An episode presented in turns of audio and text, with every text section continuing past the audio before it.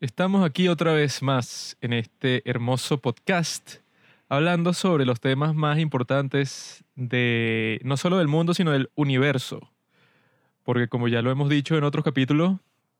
puede existir un podcast de alienígenas que lo hacen desde otra galaxia, en donde hablan desde la posibilidad de los alienígenos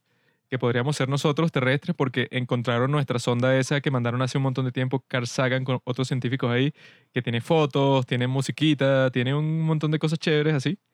Capaz ya la tiene y le están viendo y están y que, ajá, tienen que existir extraterrestres, ¿dónde está esto? O hay gente como Pablo, pero Pablo extraterrestre, que está de que, mi bro, eso lo hizo el mismo gobierno que mandó una sonda para que la encontraran para distraer de los problemas políticos. Seguro hay un Pablo alguien que está así. Y nosotros desde aquí todas nuestras transmisiones con una antena que yo compré, las mandamos directo al espacio exterior para ver si ellos las captan y nos mandan algo de vuelta. Esa es nuestra gran esperanza que suceda en los próximos años. Y si sucede, bueno, vamos a transmitir todo eso en este podcast. Y por eso el Pablo Allen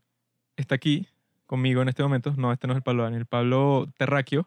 que es menos divertido que el Pablo Allen y quiere decir algo.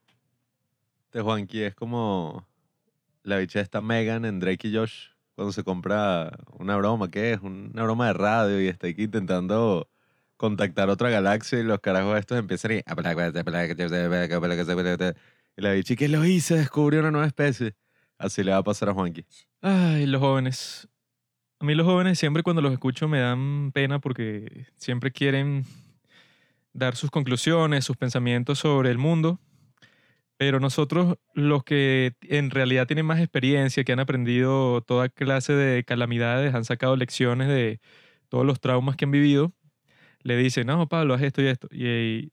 uno tiene que entender una y otra vez que uno no aprende por cabeza ajena. Uno tiene que darse sus mismos golpes así en la vida para darse cuenta de verdades fundamentales, pues, como la de que los alienígenos existen y están entre nosotros. Como hicimos nuestro episodio pasado sobre aliens, hablando sobre qué era lo que iba a salir en el gran reporte del Pentágono, ya salió y se han generado todo tipo de controversias terribles y otros desarrollos interesantes que también, bueno,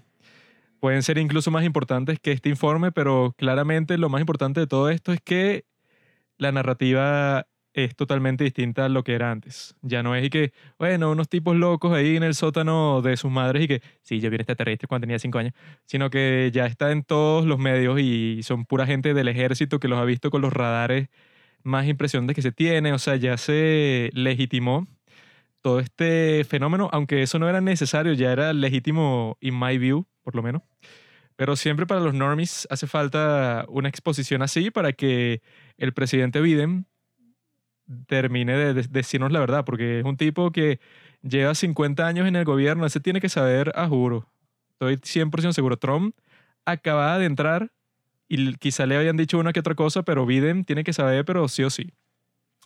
Pero antes de hablar de todo eso a profundidad, que hay mucho de qué hablar con respecto a los aliens, porque creo que ese último capítulo fue como hace un mes, llegó el momento de hablar sobre el fenómeno político, social, económico más importante que está pasando en este momento. Y se trata de el grito por la libertad en Cuba, la isla terrorista más famosa del mundo, la isla cuyo gobierno comunista trató de invadir Venezuela en los años 60, tomar control de nuestro hermoso país y fracasaron eh, pero después tuvieron éxito con una invasión menos sutil en los años 90.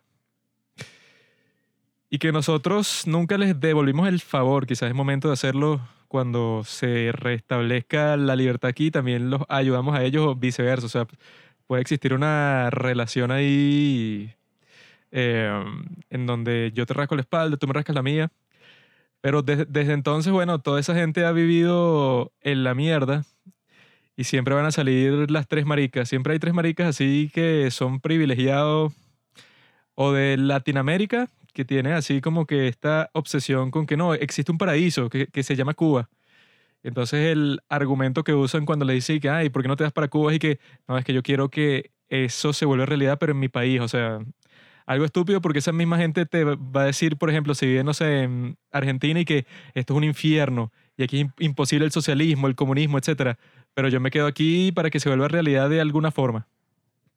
Yo conocí a uno de esos individuos en una fiesta donde por cuestiones de la vida no podía tomar alcohol. Entonces, esta, este personaje estaba todo borracho y empezamos a hablar de política. Y bueno, era un tipo ahí de Colombia y empezó a decir y que no, es que el mundo en general va por el camino equivocado, el calentamiento global es inminente, el capitalismo lo está consumiendo todo. Y bueno, ¿tú de qué país que eres? De Venezuela, ¿no? Y yo dije, ajá, sí, sí, y que, bueno, viste, ustedes están más cerca de lo que es el,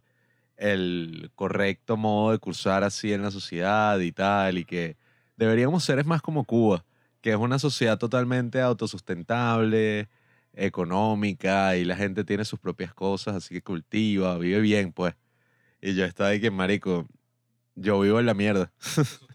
O sea, yo que el país, y que mi país está en la mierda, todo está mal. Y que, no, no, pero el mío también, Colombia, está peor. Y yo que, marico, he visto cómo se llevan gente presa así, no sé, se los llevan presos, los torturan. Aquí también, aquí el gobierno hace lo mismo. Y yo que, ah, y el bicho que si tú ves una montaña por allá, eh, las luces que están apagadas son la línea de la pobreza que hay en Colombia, donde todo, bueno, eh, toda esa línea está la gente, bueno, muriéndose. En cambio, en Venezuela no pasa eso porque allá la gente vive en una zona donde sí puede cultivar, pues. Pueden cultivar comida, no se mueren de hambre. Y que, marico, tú no, tienes ni idea de lo que estás hablando. Y el bicho que, no, y además Cuba, puros techos verdes y eh, el gobierno allá sí sabe, y que, marico, esta es la clase de personas que, bueno, no saben absolutamente nada, pero de o sea, de ningún tema político, social u económico, sino que, bueno, yo imagino que es el tipo de persona que tiene una vida ahí medio complicada, no le gusta trabajar o quizás ha trabajado y lo despidieron y tal. Y cree si, bueno, si le da todas sus libertades a un gobierno así grande, su vida se resuelve, pues. Un tipo que básicamente no ha dejado de vivir con sus padres y ahora quiere que sus padres, bueno, sean el gobierno. Pero esa gente hunda burda y, y lo peor de todo es que en cada problema político así eh, que está bajo la vista del mundo, siempre va a haber gente así. Que esa es la cuestión, pues si no, son cosas en las que yo sí creo que no debería haber ningún tipo de debate, pues. Eh, ya llegan a un nivel absurdo de argumentación que son y que, no, bueno, pero ese preso político en Venezuela eh, él donde estaba encerrado, él tenía una cocina y él podía hacer ejercicio, él no estaba tan mal. Y tú que, ajá, marico, pero porque estaba encerrado en la cárcel en primer lugar? O sea, son puros argumentos así que, bueno, pero la gente de Cuba, eh, si no fuera por el bloqueo, oye, no lo estarían torturando ni les estarían, no sé, cayendo golpes. O sea, unas cosas que tú dices y que, bueno, eh, no sé ni siquiera cómo llamar eso. Es, una, es como una apología que quieren hacer a una ideología que, bueno, está más que muerta y, y bueno, bueno, espero que esté más que muerta, porque en esta mierda de continente. Quisiera yo que estuviera más que muerta, mi querido amigo Verde, porque en Perú acaba de ganar un marxista-leninista, en Argentina tienen a un retrasado de presidente y en México, bueno,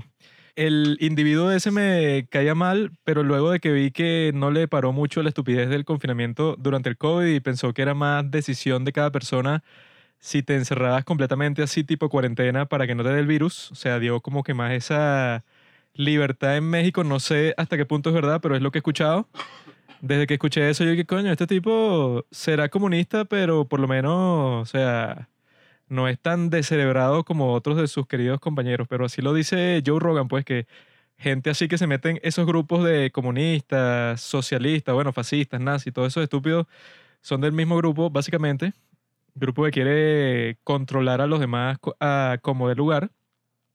Son gente que, bueno, que le hicieron bullying en el colegio que sí toda su vida, que no tiene más, más nada que hacer y cuando te pones en un grupo así que le puedes hacer bullying a cualquier persona y decir que tú solo por formar parte de ese grupo eres mejor que cualquiera. O sea, tú decir que no, bueno, todos los demás son capitalistas y quieren destruir el ambiente y el mundo y a la gente trabajadora. En cambio yo, que soy comunista, estoy del lado del bien. Ya tú con decir eso y echarle mierda a todos los demás, ya tú eres, bueno,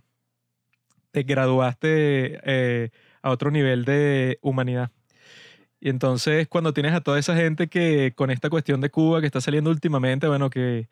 están del lado de que lo que está pasando y que no, es que los Estados Unidos con el bloqueo es que los tiene así. Si no fuera por eso, Cuba sería la isla más próspera del mundo, o sea, el país casi que la utopía de todo el mundo, cuando en realidad eso no puedes hacer comercio con los Estados Unidos por obvias razones, pero puedes comerciar con el resto de los países del mundo y países como el nuestro, Venezuela, le ha subsidiado gasolina,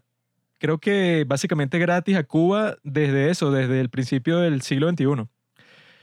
Y que eso, pues, o sea, la gasolina para una economía que está 100% controlada por el gobierno como es Cuba, que a ti te regalen la gasolina, es que si la forma de quitarte em, problemas que tú vayas a tener en cualquier industria, porque si tú, si tú controlas todo, necesitas combustible para todo, pues hay plantas eléctricas que funcionan con gasolina, toda la industria del transporte, toda tu industria militar, o sea, para todo necesitas gasolina, a juro, y tú no la produces porque eres una isla de mierda. Entonces, que Venezuela te subsidie todo eso, o sea que debe ser que si el recurso así más importante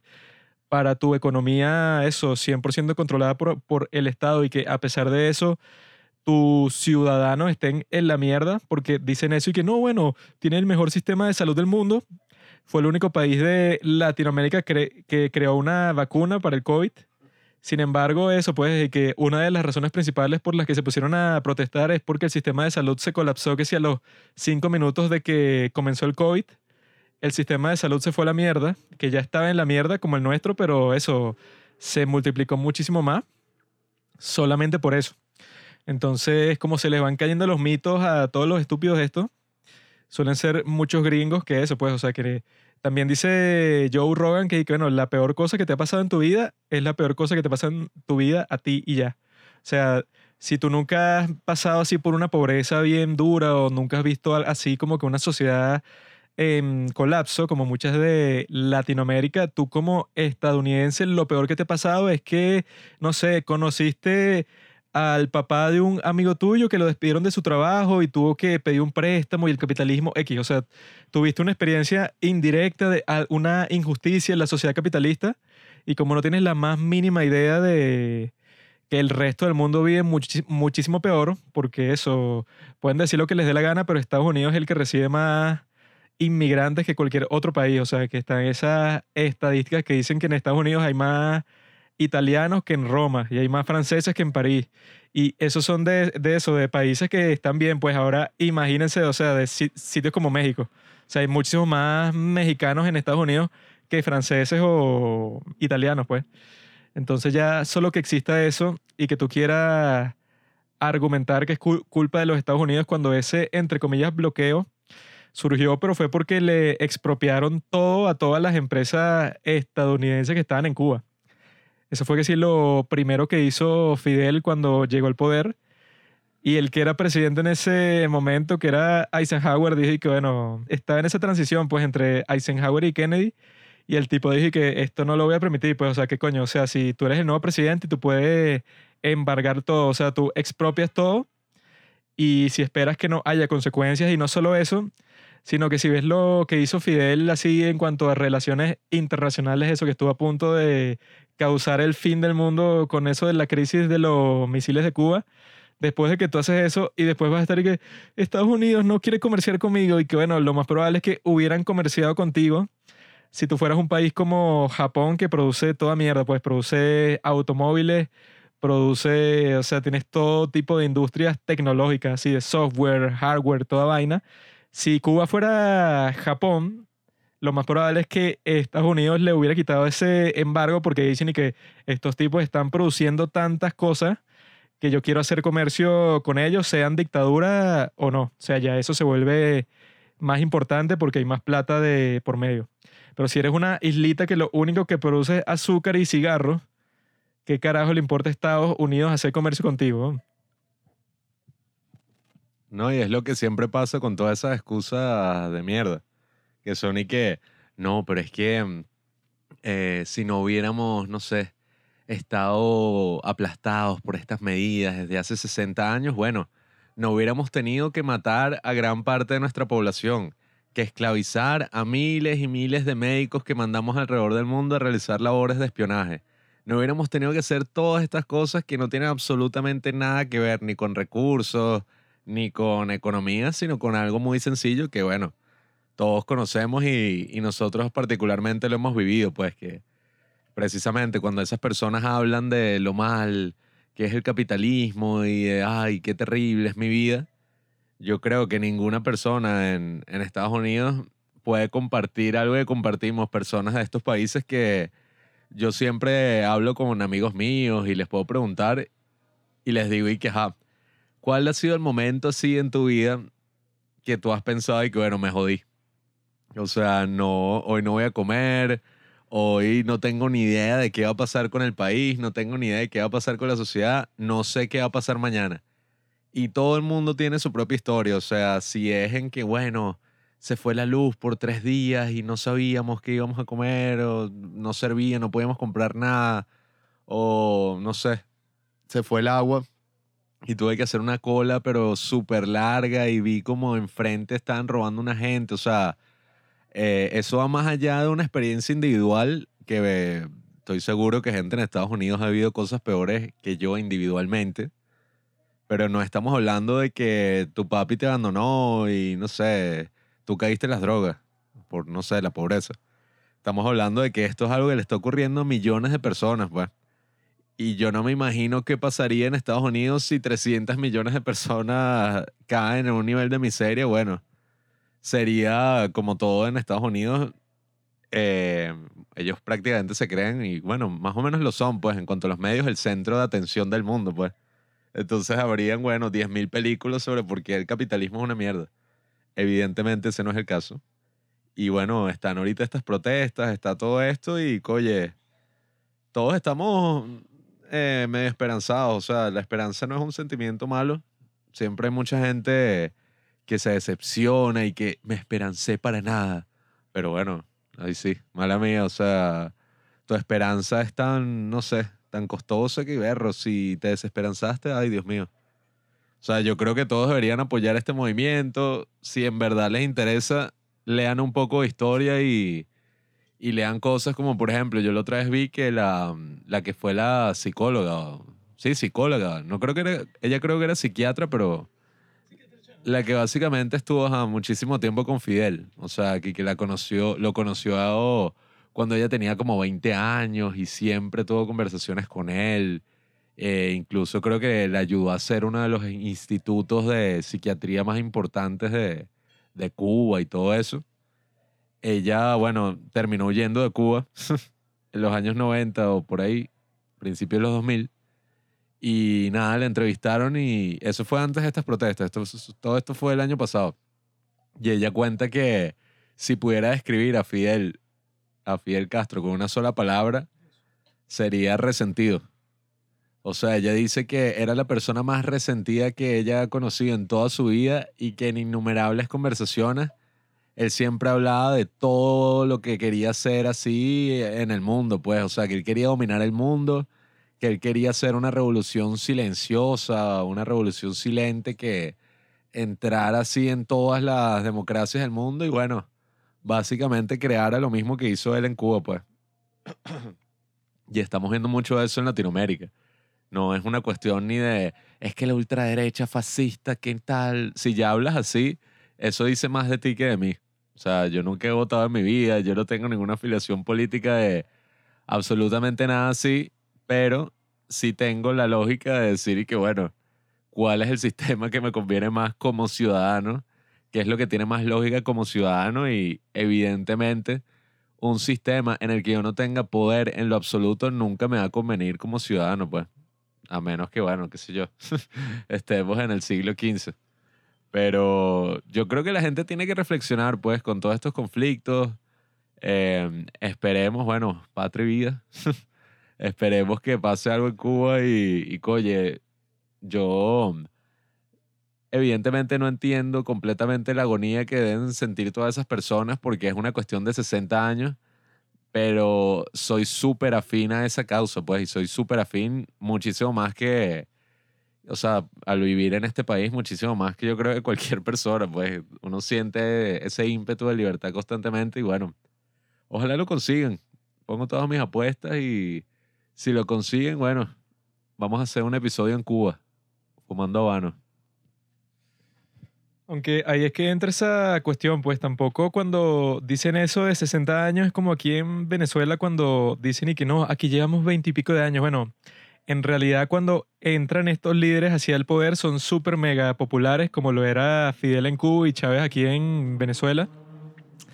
Luego con el tiempo cuando sus políticas de mierda tú siembras algo y esas políticas cuando tú cosechas lo que sembraste, ah, que estaba todo muy chévere cuando lo estabas sembrando y todos estaban y que sí, qué fino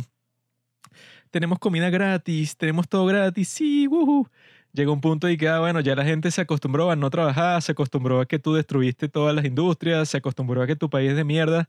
y depende 100% del gobierno. Y eso está muy bien hasta que se colapsa todo, como sucedió eso cuando se jodió la Unión Soviética. Ya a Cuba no le daban nada subsidiado y tu economía comunista de mierda no funciona sin nada subsidiado como todas las economías comunistas o socialistas en todo el mundo. Y cuando eso pasa, todo el sistema se jode completamente y ahí es que la gente se da cuenta y que, ah, ok, yo apoyé a este tipo porque creí que sabía lo que estaba haciendo, pero en realidad e-, era un estúpido y ya, como también pasó en Corea del Norte, pues pasó exactamente lo mismo y que, ah, tu pueblo vivía muy bien porque te llegaban a tu casa cajas con comida, con ropa, con todo lo que tú necesitabas y tú no podías comprar nada te llegaba eso y ya, y era como que satisfacía tus necesidades básicas y ya. Y la Unión Soviética te deja de dar cuestiones porque, bueno, tenían tanta gente y tanto territorio para producir y tanta gente que esclavizar que podían exportar un montón de bienes hacia precio bajísimo. Y cuando pasa eso, y que, ah, mira, resulta que este tipo era un súper estúpido desde el principio, pero ajá, ese periodo entre que toman el poder los comunistas, que creo fue en 1958 o 59. Desde ahí hasta que la gente se dio cuenta de la cuestión que en 1989 es que cae el muro de Berlín. Y ahí estás hablando de 30 años, pues. 30 años en que ahí fueron todos los comunistas del mundo para Cuba y que qué hermosa esta isla, mira, la gente viviendo perfecto y así pero lo único que exportan esos pendejos es miseria, pues eso, que han tratado de convertir el resto del mundo en Cuba, cuando su propio sistema, eso, depende de que te mantenga una superpotencia como era la Unión Soviética. Entonces, todos esos tontuelos que eso, nunca se han leído un libro de historia en toda su vida, pero tienen la autoridad para decirte que no, bueno, lo que está pasando en Cuba ahorita es por el COVID y por el embargo. Esas son las dos razones. O sea, ellos en realidad no tienen ningún problema con que el sistema autoritario que tienen, bueno, les prohíba hacer que sí, hasta las actividades económicas más básicas del mundo, pues y pescar aquí, abrir tu propio negocio, o sea, cosas así estúpidas que existen en todo el mundo, lo más básico posible. No hay que, ¿dónde está el mercado de valores para yo poder invertir en, en el Nasdaq? O sea, eso no se contempla ni siquiera porque si no te permiten eso, pues, o sea, que tú seas dueño ni de tu casa, obviamente que todo lo demás tampoco, ¿no? Entonces, ya que tú estés en esa situación, pero tú vas a decir que no, bueno, es culpa de los Estados Unidos, es culpa de este país que nos saboteó, es culpa de tal y tal, cuando tú sigues teniendo de aliado,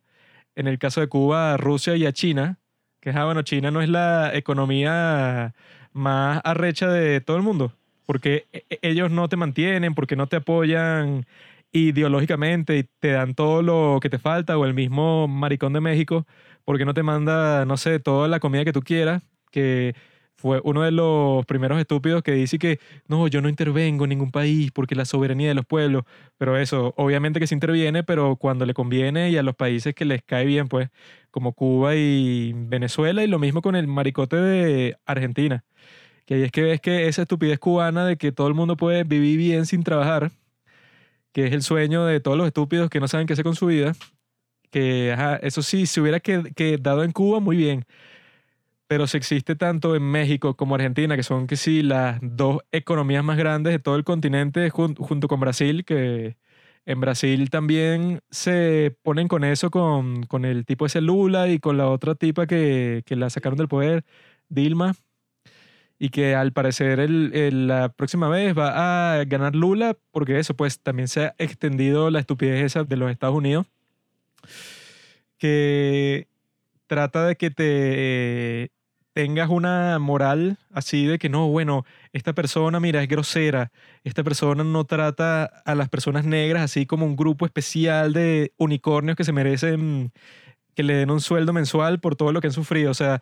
si tú tratas a, las personas como iguales el día de hoy, se te considera racista. Que eso se están burlando en un meme que viene estos días que decía que en el Partido Demócrata en los años 1800 y pico eh, y que tratara a la gente distinto por su color de piel. El Partido Demócrata de los 1940, 50, 60, eso, tratar a la gente distinto por su color de piel. El Partido Demócrata en todo el siglo XXI y que tratar a la gente distinto por su color de piel. O sea, lo hacen por razones distintas, pero durante todo este tiempo es y que, ah, no, es que tú eres negro o eres marrón o eres marroncito con negro. No, es que tú, bueno, hay que tratarte como si fueras un retrasado, pues, y que tú no eres responsable de tus propias acciones y si tú eres blanco, no importa que no seas racista, o sea, ya tú por ser blanco, en cierto sentido, eres racista, aunque no lo seas. Y eso, entonces eh, dicen y que no, y que racismo a la inversa, porque el racismo obviamente es contra los negros. O sea, ahí fue que se inventó antes en toda, en toda la historia del mundo. Eso no existía, que esa es otra de las estupideces que salen los gringos desde los Estados Unidos cuando conversan sobre Cuba. Que es que no, antes los cubanos negros en Cuba los tenían en cadenas, no sé qué, si en los años 50 con Batista. Fidel los liberó cuando dije, bueno, eso no existe. O sea, en Cuba sí casi todo el mundo, eso es de familia mixta, pues, o sea, tú en que si toda Latinoamérica puedes tener f- en tu propia familia eso, gente de piel de todos los colores y la gente no anda con ese colorismo todo extraño como en Estados Unidos. Pero esos estadounidenses que van a las universidades de mierda y se endeudan y están todos deprimidos por eso, porque lo que estudiaron no les sirve de mucho, sino para proyectar todas esas estupideces de raza en el resto del mundo y decir y que no, esos tipos que quieren salir del régimen cubano ahorita es que son racistas. Pero eso, no, si hay alguien del podcast de los padres del cine que se cree todas esas estupideces, yo creo que no tiene mucho sentido que nos sigan en sí, porque nosotros siempre vamos a estar en contra de todas esas personas que eso, pues, o sea, te quieren hacer responsable por un montón de cosas que tú, de que tú no tienes nada que ver. Y que no, bueno, Pablo, tu ancestro era esclavista, entonces tú, bueno, es lo más absurdo del mundo, pues si tú trataras de juzgar a la gente así, sería una sociedad la, la más estúpida, pues sería como es la de la Corea del Norte, pues. Que es y que no, Pablo, tu abuelo era colaborador de los japoneses. Por lo tanto, tú, que naciste como 50 años después, tienes que pasar el resto de tu vida en esclavitud porque eso, tú colaboraste con el tipo que nos estaba invadiendo y colonizando. En cambio, el abuelo de Robinson peleó contra los japoneses y fue un gran héroe de guerra y por lo tanto tú, eso, que naciste 50 años después, vas a vivir como un rey porque tu abuelo hizo X. Eso es lo que quieren implantar y bueno, si escucharon nuestro capítulo sobre John Park, mi recomendación del lunes pasado, yo hablo de eso, pues que John Me Park dice que en Estados Unidos él ya ve unas cuestiones así raras, pues, o sea, que la gente está ahí que, no, que tú, que por ser blanco tienes que disculparte cuando veas un negro, o sea, unas cuestiones así que te tratan de poner como que en el mismo grupo, pues, y que el, el grupo de los blancos hizo tal y tal cosa, cuando eso en la realidad, bueno, existía hace 100 años, obviamente que era de esa forma, pues, o sea, que el racismo institucional sí existía que era, y que bueno, tú eres blanco y vives en, en- esta zona y no te juntes con el negro, porque el negro te ensucia, o sea, eso sí era mainstream, pues era conceptos que todo el mundo conocía, pero hoy en día quienes piensen así deben ser, no sé, como 50 personas en todos los Estados Unidos y como dice Morgan Freeman, no le den mucha importancia a esas cuestiones. Y que nosotros también podríamos hacer un capítulo sobre el racismo en los próximos capítulos porque siempre hay, hay eso, pues, o sea, que mucha gente que trata de decir que en Latinoamérica hay racismo y tal, y que bueno,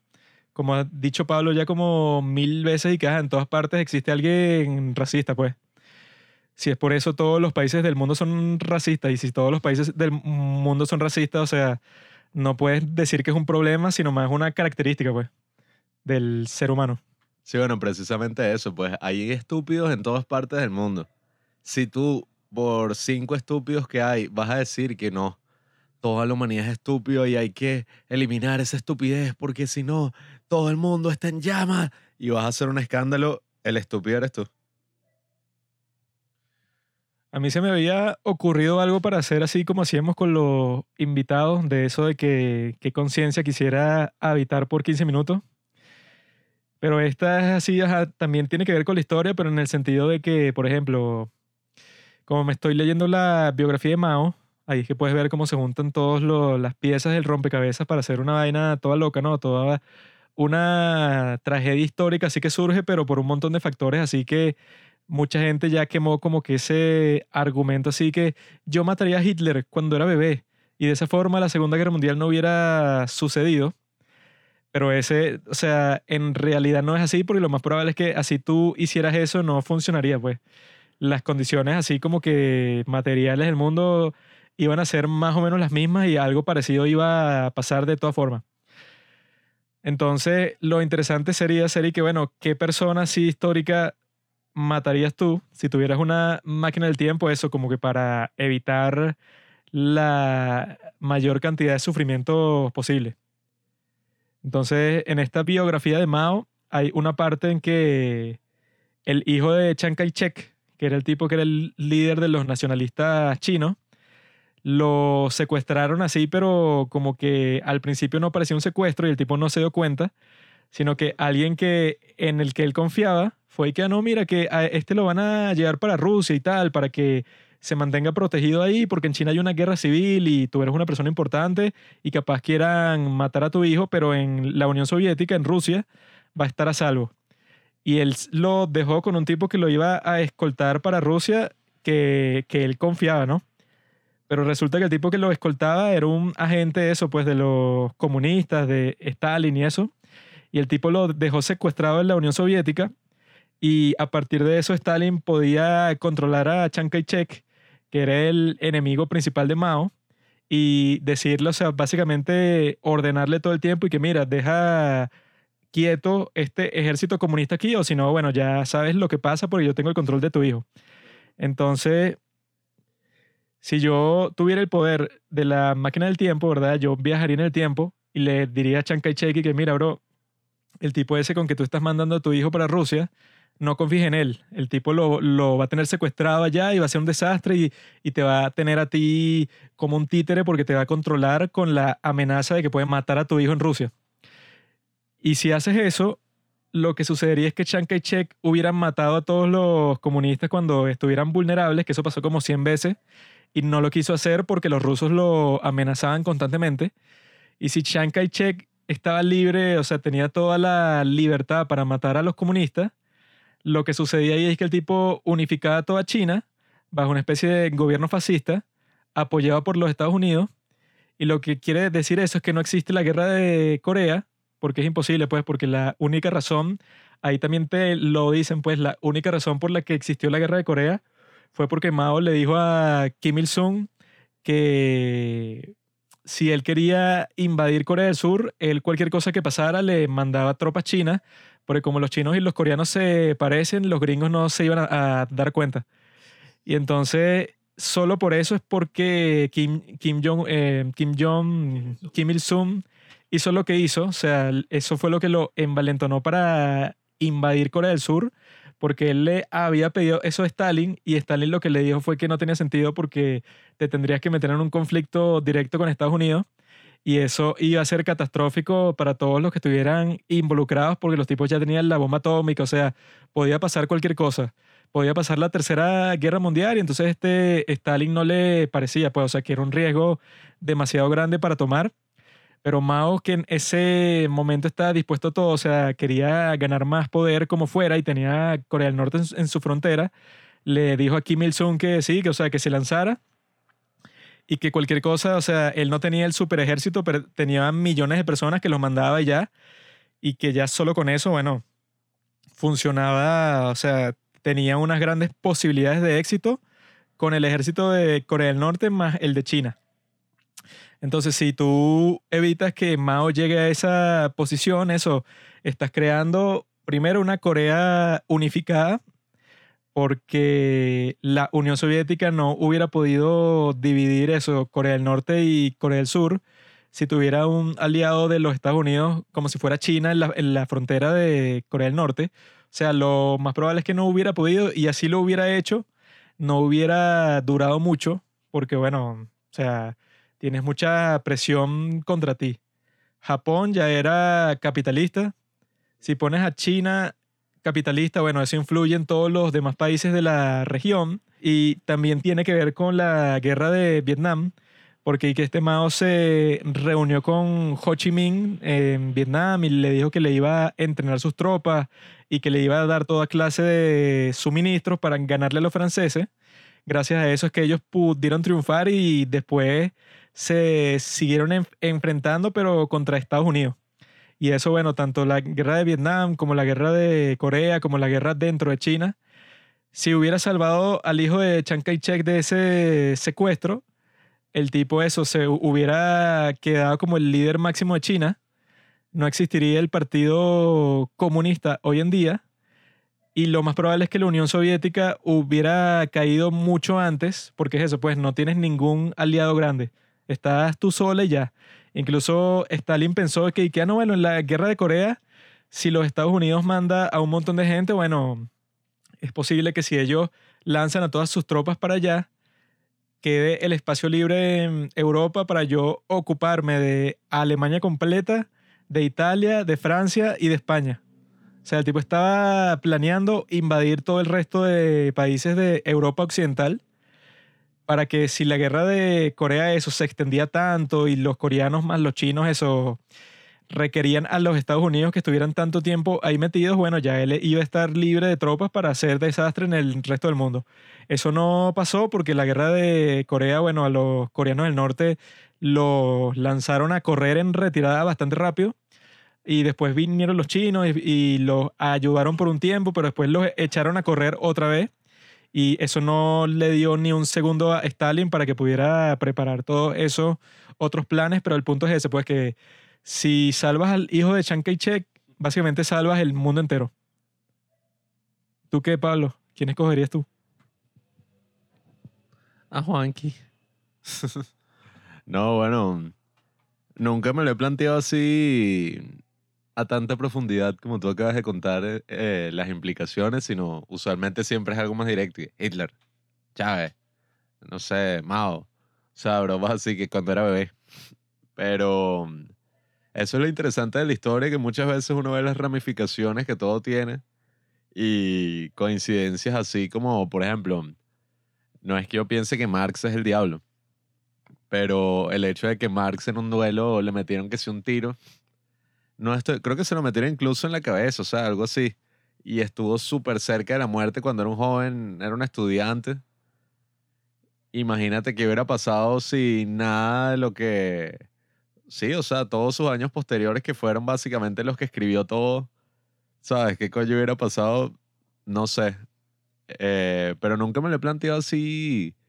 con tantas ramificaciones, así como tú dices. Lo he pensado más así que, coño, si hubieran matado, no sé, a Chávez en este momento, Rácata, no hubiera pasado nada. O si hubieran matado, no sé, a, al mismo Hitler y tal. Pero yo tengo la teoría que por eso es que sería fino matar a alguien así y quizás se destruya el universo, pero si tuviéramos una máquina del tiempo,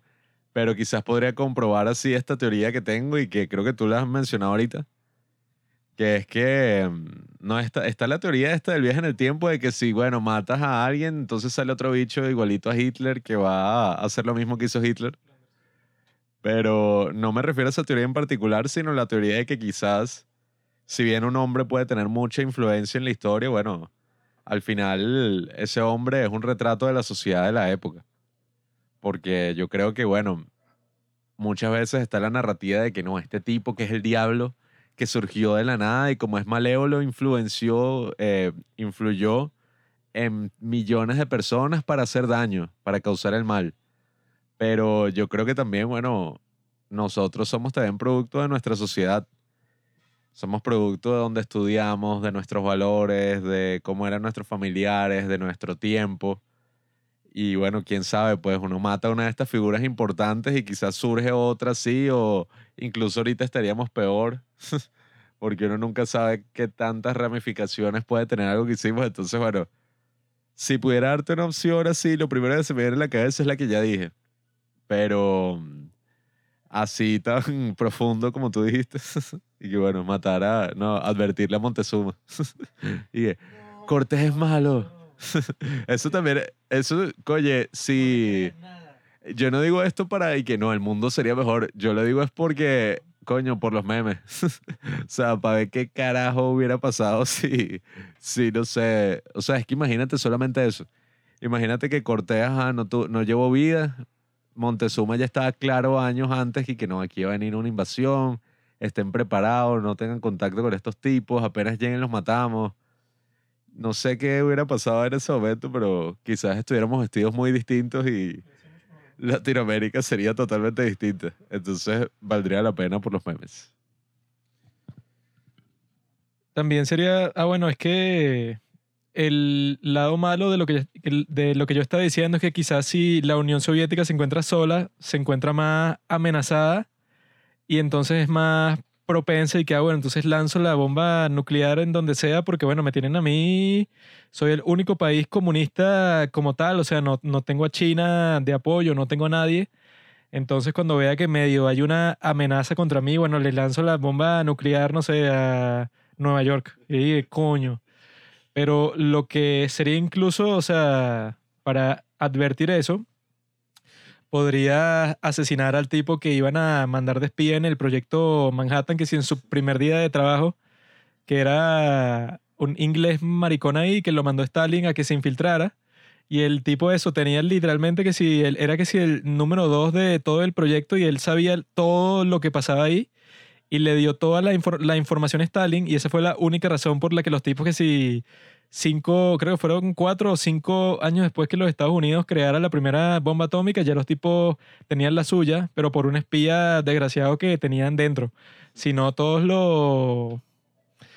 los estimados que existían en ese momento de cuántos años iba a pasar los Estados Unidos siendo el, único país con la bomba atómica eran como 15, 20 años. Y con 15, 20 años de los Estados Unidos siendo el único país que tiene la bomba atómica, al mismo tiempo eso también hubiera, si Kim Il-sung invade Corea del Sur, le lanzan una bomba atómica en Pyongyang porque nadie más la tiene. O a Mao se la lanzan en Beijing. O sea, la historia quizá hubiera sido totalmente distinta si eso, pues, o sea, tú como los Estados Unidos pasas como 15, 20 años siendo el líder indiscutible del mundo, porque todo el mundo sabe que tú tienes esa tecnología ahí que, bueno, eh, sea la guerra que sea, tú le lanzas eso a cualquier persona y lo, y lo jodiste irreparablemente. Entonces, sí, o sea, todo lo que tenga que ver con vainas nucleares, o sea, si cambias una que otra cosita, destruyes todo el mundo. Pero eso de Montezuma, eso, si el tipo le dices eso, yo ahori- ahorita sería que soy un cacique aquí en mi tribu, pero sería una tribu, o sea, eso, pues con edificios, con un montón de vainas. Sería una tribu así toda tecnológica y ahorita estuviéramos grabando igual el podcast, pero toda la tecnología sería distinta, pues que sí, con unas plumas y unos estilos así que... No, esto es, una, esto es un ritual que estamos realizando. Entonces estamos con unos micrófonos todos distintos ahí, invocando a los dioses, pero hablando del mismo tema exacto que los aliens. La cuestión es que yo sería de la realeza y tú serías así del pueblo, así de la gente que se sacrifican y tal. Entonces, no sé si sería este podcast o, estaría yo solo o con otro miembro de la realeza ahí, pero el punto es eso, pues si hay personas así que uno no se imagina que si tú le dices y que, oye tú idiota, voltea, y que bueno, ya cambiaste toda la historia para siempre. Pero en fin, el episodio de hoy es sobre los alienígenas y sobre, bueno, lo más importante que ha pasado en la historia del mundo, que ha sido el reporte del Pentágono, que en sí es un reporte preliminar, o sea, lo dice en la portada. Reporte preliminar del Pentágono sobre los UAPs, sobre los Unidentified eh, Aerial Phenomena, porque le quieren cambiar el nombre de, de eso, de UFO a ese, supuestamente para que se lo tomen más en serio, pero básicamente fue una gran decepción para todo el mundo que lo estaba esperando. Porque consiste en nueve páginas en donde te dicen todo esto que han estado investigando, entre comillas, que al parecer es que sí, nada. Eh, es como que no, bueno, existen todos estos avistamientos distintos, todos desde perspectivas militares. Creo que son 140 que ellos investigaron, pero de esas investigaciones básicamente no concluyeron un carajo. O sea, fue que, bueno, investigamos, investigamos con todos los datos que tenemos, con todos los radares, con todos los recursos que tiene el ejército de los Estados Unidos para investigar, que son que sí, infinitos. Y no podemos de- decir ninguna conclusión cierta 100%, sino que lo que dicen es que, bueno, hay que hacer más investigaciones, ne- necesitan más recursos, más presupuesto, más tiempo para poder determinar algo 100% seguro sobre estos elementos en los cielos que no pueden decir qué son, ¿no? Pero dice eso, pues, o sea, que es posible que sean, primero, eso que ya lo ha descartado todo el mundo, pues, eh, de enemigos de los Estados Unidos. Que bueno, Rusia ni pensarlo, porque Rusia, bueno, o sea, no sé qué tecnología tiene Rusia de nada. La única probabilidad puede ser China, y China que se copia todo lo que tiene, todos los aviones que tiene, los que son así de reconocimiento, los que están hechos para que no lo capten los radares, todos esos se los ha copiado, pues, o sea, son mm, que si tienen tantos espías en todas partes que, que, se, que se copian diseños de submarinos que si de Inglaterra, de Estados Unidos, toda la, la tecnología que se han copiado, ellos son piratas en todo lo que hacen, pues, y tienen creo que solo un portaavión. Y Rusia tiene como que un portaavión y medio porque el otro es que sí de, de, hace 50 años. Entonces, creer que no, bueno, cualquiera de, de- esos enemigos de los Estados Unidos, de repente, bueno, tiene una nave 10 mil trillones de veces más poderosa que la que tienen lo- los Estados Unidos actualmente, es totalmente absurdo. No, e incluso si asumimos que es verdad, hipotéticamente hablando, vamos a decir que Rusia y China tienen estas naves que no van en contra de todo lo que sabemos de la física hicieron un avance tecnológico, bueno, de cientos de años. ¿Por qué razón irían al espacio aéreo estadounidense para probarlo? O sea, eso para mí es lo que sobre todo desmiente esa teoría porque es que, bueno, si tú tienes una tecnología súper avanzada que le volaría la cabeza a toda la humanidad, ¿por qué razón la sacarías de tu país y la llevarías al país de un adversario para probarla así y trollear básicamente a miles de personas por décadas? Sí, o sea, esa opción la ponen como una de las posibles, pero eso, si piensas cinco minutos sobre ella, se cae a pedazos. La otra opción es y que, bueno, que sea una tecnología superior de una raza que no conocemos, que esa es la correcta, todos sabemos que eso es lo que está pasando. La pregunta es que, bueno, este reporte que pasó tanto tiempo de que lo iban a decir, o sea, fueron como tres meses, 90 días, porque eso creo que lo an- anunciaron en marzo que fue que no, bueno, tienen 90 días para darle este, este reporte al Congreso sobre todo lo que se sabe sobre los UFOs. Y llega este día y eso son nueve páginas contando la portada, contando el índice y cortando que si los nombres al final, pues, o sea, son como seis páginas de contenido como tal. Y eso, todo el mundo que lo está esperando en los subreddits esos que yo sigo eh, de los UFOs y de aliens, son los dos principales. Todo el mundo está ahí que, bueno, ¿para qué esperábamos y teníamos tantos hype por este reporte si no concluye nada? Sin embargo, sí tiene algo importante. Tiene que mucha gente como Mick West, que es el primer cínico que se la pasa tratando de debunkear todo lo que tenga que ver con ovnis, con UFOs, el tipo decía que no, bueno, esto puede ser un pájaro o puede ser un radar que está mal calibrado y entonces, bueno, capta estas cuestiones que no existen.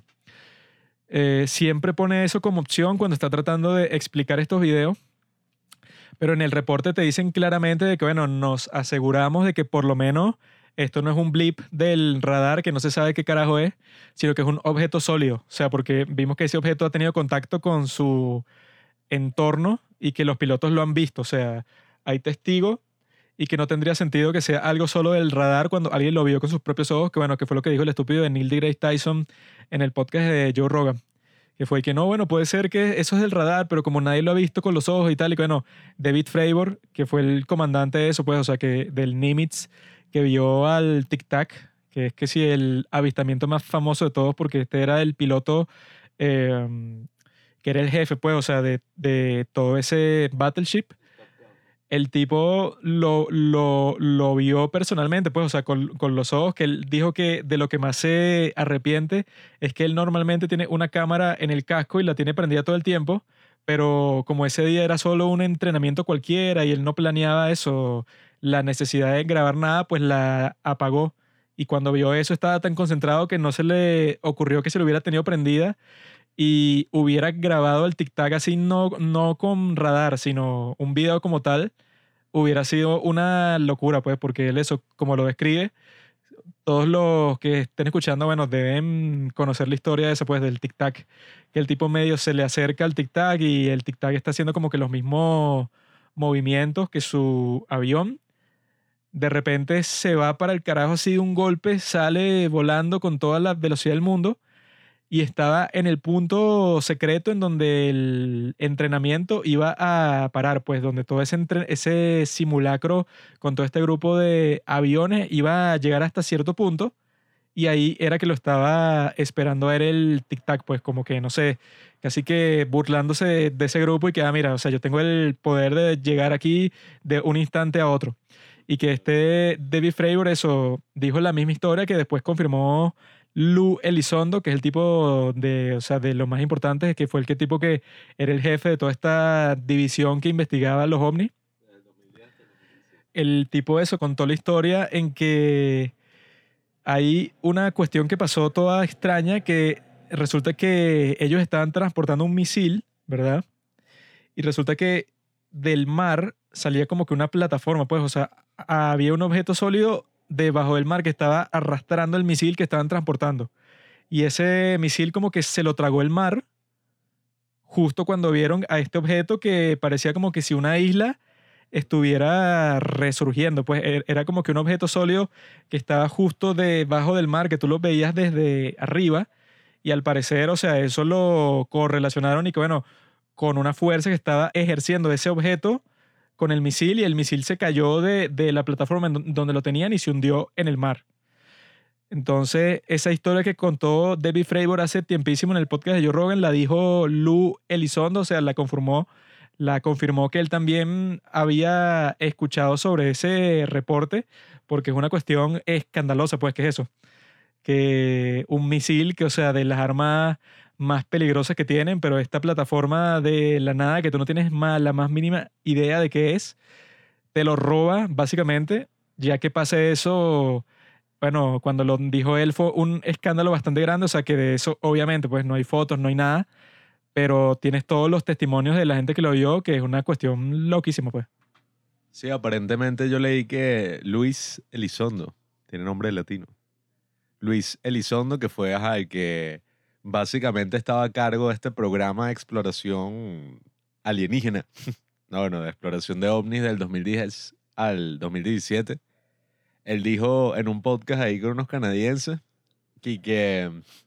si supieran todas las cosas así que se han investigado y todo lo que está en ese reporte, habría mucha gente que estaría corriendo y que a la religión, a cosas así, que estaría pensando que, bueno, que vivimos en un mundo muy diferente al que tenemos hoy en día. Sí, él, eso yo lo vi en el, sub, en el subreddit ese, que es el que más tiene suscriptores, el de UFOs, que lo pueden seguir en Reddit. Ahí es donde está este tipo que su podcast y bueno, todo su canal de YouTube y toda esa cuestión se llama The Black Bolt,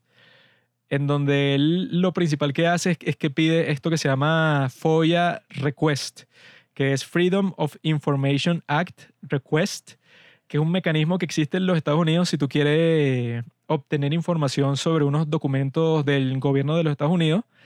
como ellos los tienen ahí registrados, pero si nadie los pide, o sea, puede que no estén clasificados, pero están ahí escondidos, pues, o sea, tú tienes que saber qué estás pidiendo, o sea, tú no puedes decir, por ejemplo, y que, mira, mándame todos tus documentos que tengas sobre aliens, ¿no? O sea, tú tienes que decir que, mira, quiero ver el documento número 336 de la sección de tal, de la agencia aérea de no sé qué cosa,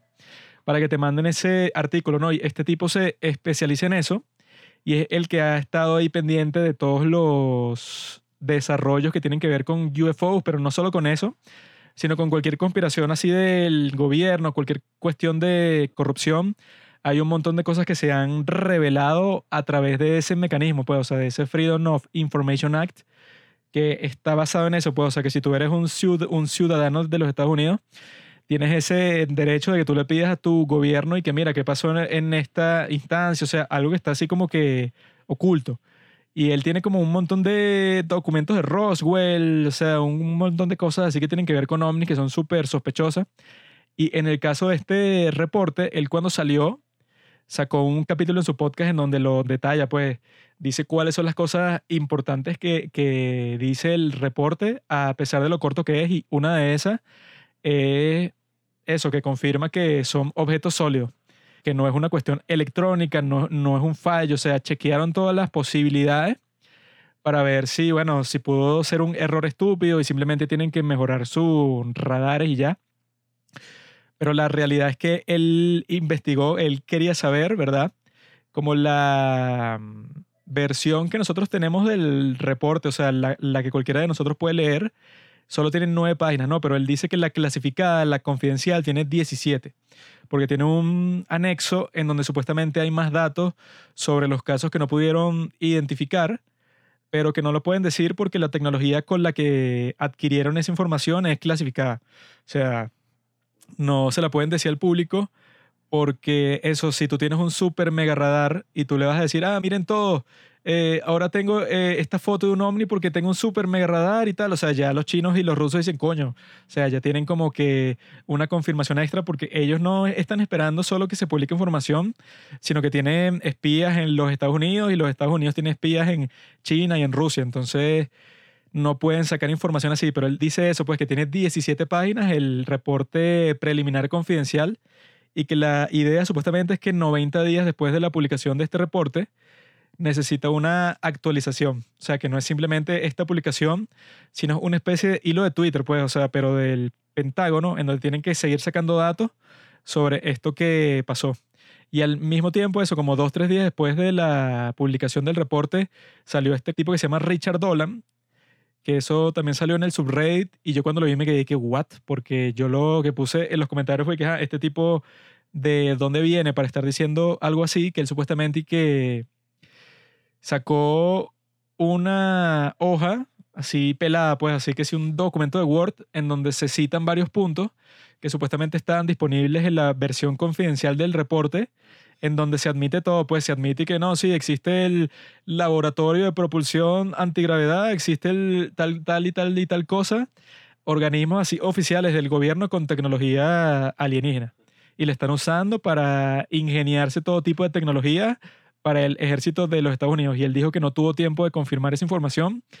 pero que él confía en su fuente, que supuestamente tiene fuentes en los departamentos así importantes de los Estados Unidos. Y según lo que vi, este tipo y que es alguien respetado, pues, o sea, no es un tipo cualquiera, que hay varios así que se burlan en el subreddit, pues un tipo ahí loco que publica cualquier cosa que le llega y cree, no sé, en que los aliens eran Jesucristo, no sé, cree lo que sea y que se la pasan publicando un montón de cosas de ese estilo, pero dicen que este tipo que publicó este supuesto leak no es así, pero de todas formas había bastante gente dudando de eso, pero que al mismo tiempo, tipo eso, como Lou Elizondo han dicho eso, pues que él dice que contratistas privados de los Estados Unidos que trabajan con el ejército de los Estados Unidos tienen lo que él denominó y que material exótico. O sea, como que eso, material recuperado de naves extraterrestres, que eso fue lo que fue importante, pues, o sea, del artículo ese del New York Times,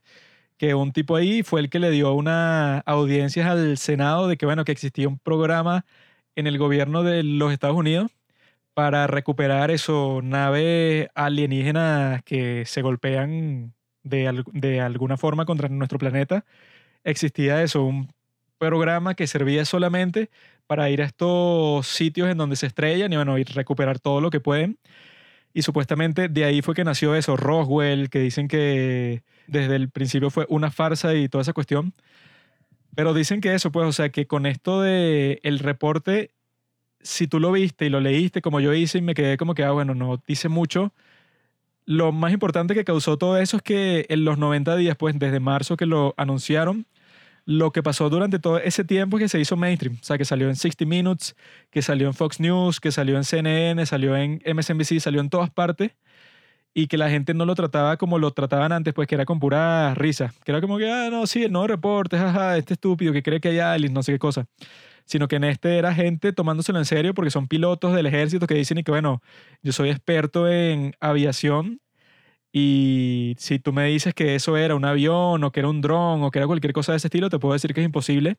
porque no solo lo vio el radar, que tenía una velocidad increíble, sino que lo vi yo con mis propios ojos. Pues, o sea, no me puedes decir que lo que yo vi es mentira ya. Sí, bueno, yo creo que por más que sea, sí hay algo muy positivo sobre ese reporte y es que, bueno, ya lo dijiste, se vuelve mainstream. Todo este tema de los objetos voladores no identificados. No sé cómo UAP sin fenómenos aéreos sin identificar. como, sí, es que no es tan catchy. OVNI. Pero yo estoy investigando un poco sobre el reporte. Leí un artículo del New Yorker que entraba así como un poco en profundidad en, en cómo fue hecho, qué fue lo que pasó ahí. Y dicen que básicamente lo hicieron dos personas. O sea, que le comisionaron el reporte a dos personas que, ajá, son personas, no es que es cualquier persona, es personas importantes dentro del Departamento de Defensa de los Estados Unidos. Y bueno, no recuerdo muy bien, yo creo que leí 180 días más o menos que tuvieron para investigar todos los fenómenos aéreos registrados así, básicamente en la historia. Y obviamente la conclusión de todo el reporte es que, ok, tenemos varias alternativas, varias teorías, pero básicamente nos falta muchísima investigación. O sea, es lo que ellos terminan diciendo. Y las posibles teorías, pues, que presentaron así, porque tampoco es que eran unas teorías muy largas, eran como cinco categorías. Eran y que la primera, que sea tecnología de Estados Unidos que es clasificada Dicen que hubo algunos avistamientos porque creo que habían catalogado como ciento y pico, 180. No, bueno, ciento y pico habían catalogado como 140 y algo, 130 y algo. Y decían que varios de esos era tecnología de los Estados Unidos que, que permanece clasificada. Estaba la teoría de que fuera un adversario a Estados Unidos que estaba usando esa tecnología. No dijeron como más nada al respecto, pero ya nosotros dijimos que es muy poco probable. Nosotros, y bueno, el Departamento de Defensa. el Departamento de Defensa de los Padres del Cine ya descartó esa posibilidad. Eh, estaba la de que fueran fenómenos aéreos, que si hay unas nubes de no sé qué qué o esta otra cosa. Estaba de que fueran eh, material no identificado como podría ser una bolsa de plástico quizá, quizás un dron o cosas de este estilo. Que bueno, la, la persona que escribió el artículo dice que bueno, es muy poco probable que sea una bolsa de plástico o una nube, porque al fin y al cabo, este reporte lo están haciendo, eh, lo está haciendo el Departamento de Defensa, pues evaluando esto como una posible amenaza a la seguridad nacional de Estados Unidos. Una bolsa de plástico no es una amenaza a la seguridad de Estados Unidos. Y bueno, y, la quinta es una que dice como otros, que todo el mundo asume que eso es alienígenas. o sea, como, y en esa categoría entraron varios eh, no recuerdo cuántos en sí, que fueron como treinta y pico o algo por ahí, que no pudieron como determinar qué carajo fue lo que pasó ahí. O sea, ahí sí dijeron y que bueno, hicimos todas las investigaciones posibles y no conseguimos respuesta. Entonces vi que bueno, Christopher Mellon fue un... Él fue secretario de la defensa, ¿no? No, Deputy of Secretary of Defense de la administración de Bush y es básicamente una de las personas o la persona junto con Luis Elizondo que ha hecho, bueno, más eco de todo este tema de los ovnis en Washington. Y él sacó un comunicado, él fue entrevistado en Joe Rogan, por eso fue que nosotros hablamos de él en el episodio de Aliens pasado. Y él sacó un, una especie de carta así en su blog donde dice que, bueno, la posibilidad de los aliens no debe ser descartada porque, y bueno, fue algo porque yo también me puse a leer varios ensayos así medio científicos, que hay una página ahí muy parecida a esta de Nature, que publica varios, eh, sí, son como ensayos, como de 3.500, 4.000 palabras de científicos de distintas universidades y me puse a buscar sobre la cosa y no hay ni un artículo, o sea, hay como que algunos artículos sobre aliens que son y que, ¿cuál sería la ética de ET? Una vaina así, la ética alienígena ¿qué pasaría filosóficamente si descubrimos que hay vida eh, más allá de nosotros?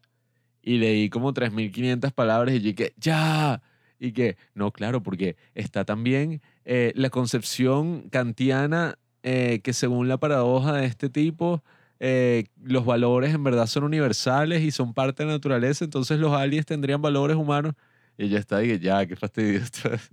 Sobre una vaina ahí que no sé ni, al final no sé ni qué leí, en 3.500 palabras. Y leí otro artículo también que hablaba un poco sobre el tema de los aliens en general. Ya creo que ni me acuerdo de qué era eso, y leí como 4.000 palabras. Pero en los comentarios sí decían como, oye, qué loco que en páginas como estas no haya absolutamente nada dedicado a este tema que, bueno,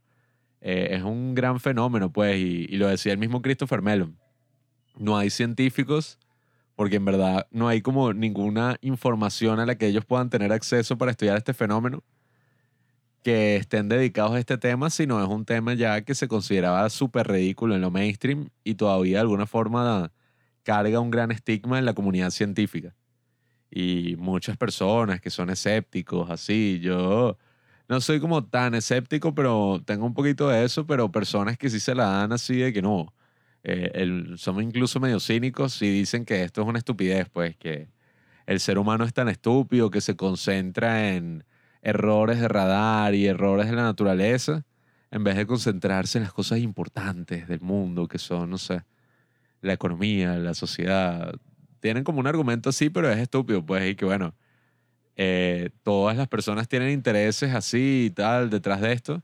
pero más allá de esos intereses políticos, económicos, qué sé yo, hay un fenómeno y debe ser estudiado, pues, para confirmarnos qué carajo está pasando, sea eso bueno, o sea eso malo, o sea eso como que, bueno, no, en verdad son fallas de radar, porque si en verdad fueran fallas de radar, yo creo que el gobierno estadounidense, la administración el Estado, pues, le interesaría muchísimo demostrarlo porque así se quitaría encima toda esa, no sé, todo ese pequeño pánico que hay ahí. O sea, porque yo mismo, pues, yo mismo estoy que, ajá, ¿qué carajo está pasando? Es como dice Christopher Mellon. Él dice ahí en, ese, en esa broma del blog que hay muchos científicos que salen con teorías y que no. Si son tan comunes y, y los han visto estos tipos, ¿por qué los pilotos comerciales no los ven? Y él dice que, bueno, también los ven y además estos no son cualquier persona ahí en los años 50 que sacó una cámara así Polaroid y le tomó una foto, sino literalmente son, bueno, Top Gun. O sea, son estos tipos que manejan jets de alta velocidad y tienen una mega experiencia en todo este tema de, de la aviación y de identificar aeronaves hacia la distancia y ellos son los que lo están reportando, pues, y el reporte también analiza que en los últimos dos años hay muchísimos reportes de este tema y no es precisamente porque en los dos últimos años haya una euforia y el imaginario colectivo, como diría mucha gente, sino porque precisamente ya se quita ese estigma y ya se empieza a reportar. Porque algo que salió en el especial que, que se los recomiendo es 60 minutos, está en YouTube. No dura 60 minutos la versión de YouTube, dura como 15. Pero ahí hablan varios pilotos de las Fuerzas Aéreas y dicen y que bueno, durante todo mi entrenamiento, o sea, durante mm, un poquito más de dos años, yo veía todo el tiempo a esos bichos volando por ahí, pero nadie decía nada porque, bueno, nadie quería que entrara, o sea, caer en, o sea, quedar en ridículo, pues. Nadie quería que los, no sé, pensaran que eran unos locos. Y, y bueno, si estos tipos veían constantemente estas aeronaves o, o qué sé yo, qué sean, durante todo su entrenamiento no es algo para tomarse a la ligera y que no, bueno, una falla de radar. Que incluso en el, en el reporte hay como una frase que dice algo así como es posible que sean unos fallos, algo así. Y ya estaban estos tipos tomando eso como que, bueno, ahí está la prueba definitiva. Y otras personas diciéndole que, bueno, no puede sacar la conclusión de todo un reporte por una frase que sí de una línea. Entonces, bueno, sin duda es algo interesante, sin duda es algo que, yo espero próximamente tengamos más información. Y bueno, si bien no tenemos una foto de Haití así en el reporte, creo que sí es un tremendo avance ya solamente el hecho de que se esté reportando de eso. Porque yo recuerdo que hace tres años, o sea, en el 2000, no bueno, ya cuatro años, en el 2017, cuando se empezó a hablar de que había una unidad secreta que estudiaba estos posibles eventos así eh, de objetos voladores no identificados, la gente está ahí que, bueno, eso es lo más estúpido que he escuchado en mi vida.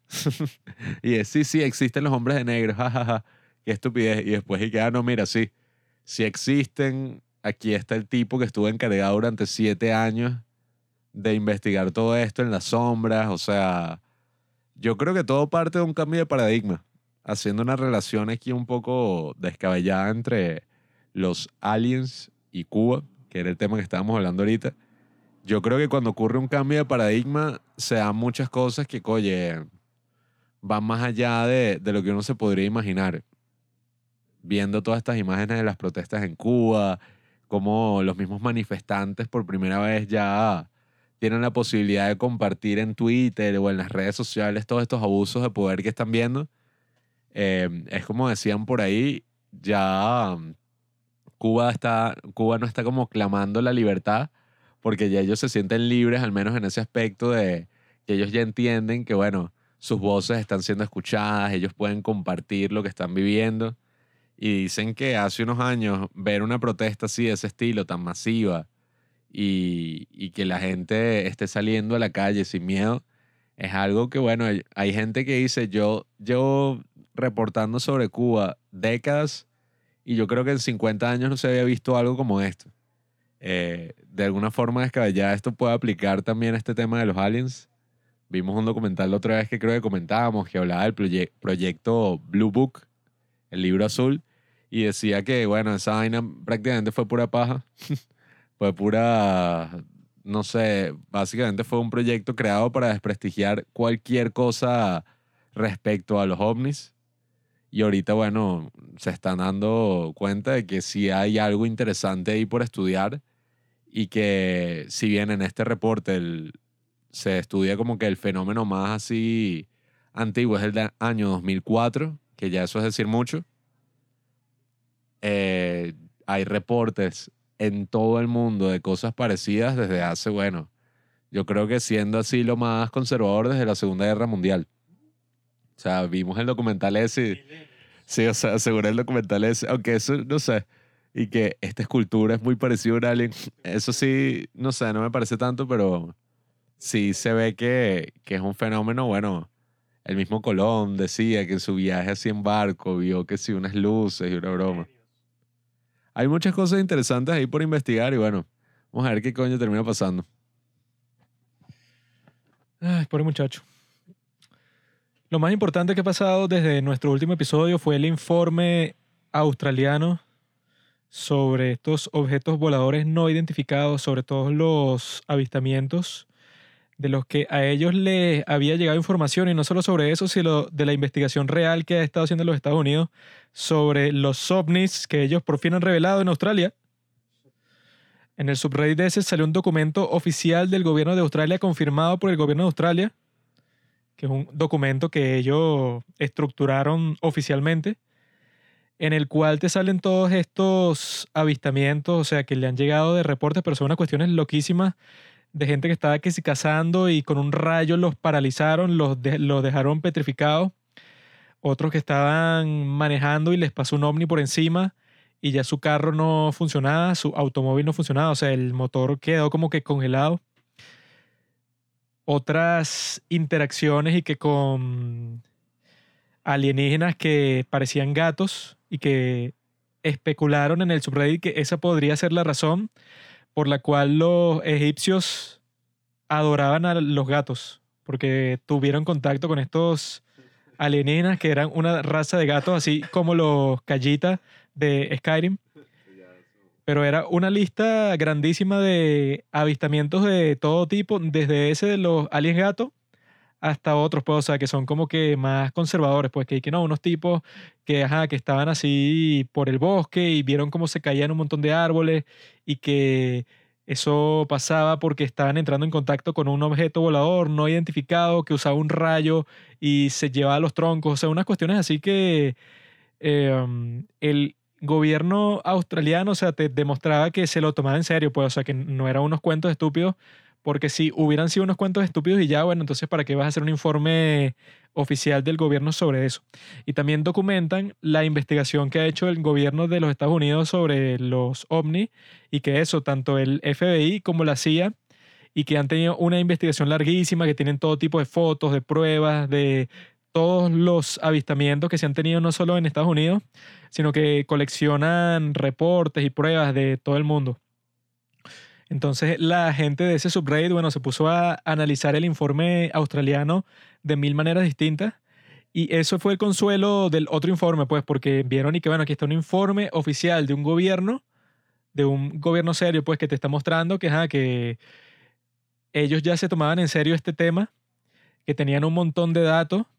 que ya no sirve esa estupidez que dicen y que porque eso no en los Estados Unidos, sino que en Australia ya existían mil reportes de ese tipo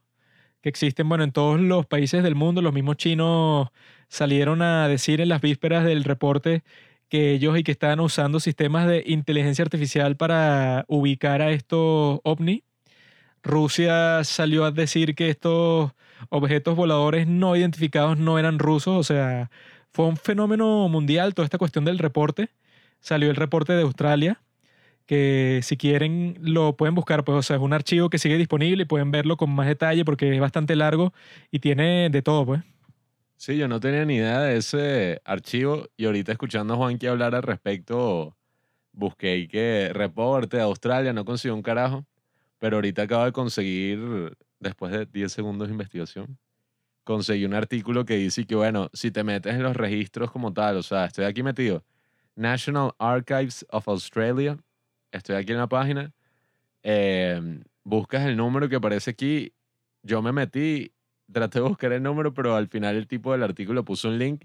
y me acabo de meter y de hecho aquí está, o sea, son 58 páginas, eh, es el reporte como tal escaneado, no sé qué año sea, capaz lo dicen ahí más adelante, no le digo, pero bueno, si es real y aquí lo estoy leyendo, entonces les recomendaría que busquen un poco al respecto porque yo mismo no tenía ni idea y no lo he visto en ninguna parte, sí, o sea, yo no estoy en Reddit, pues pero no lo he visto en ningún medio. ¿Cómo no estás en Reddit, tonto? Para gays, para vírgenes. Ahí es que todos sí están diciendo que, bueno, esto era lo que esperábamos del reporte, que fuera una cuestión así, conchale, de cincuenta y pico de páginas, con un montón de recuentos, con datos, o sea, que se lo tomaran más en serio, pues no nueve páginas. Y que eso, pues, de este reporte de Australia, dicen y que, bueno, en Estados Unidos hay un departamento de eso que estudia todo esto y tiene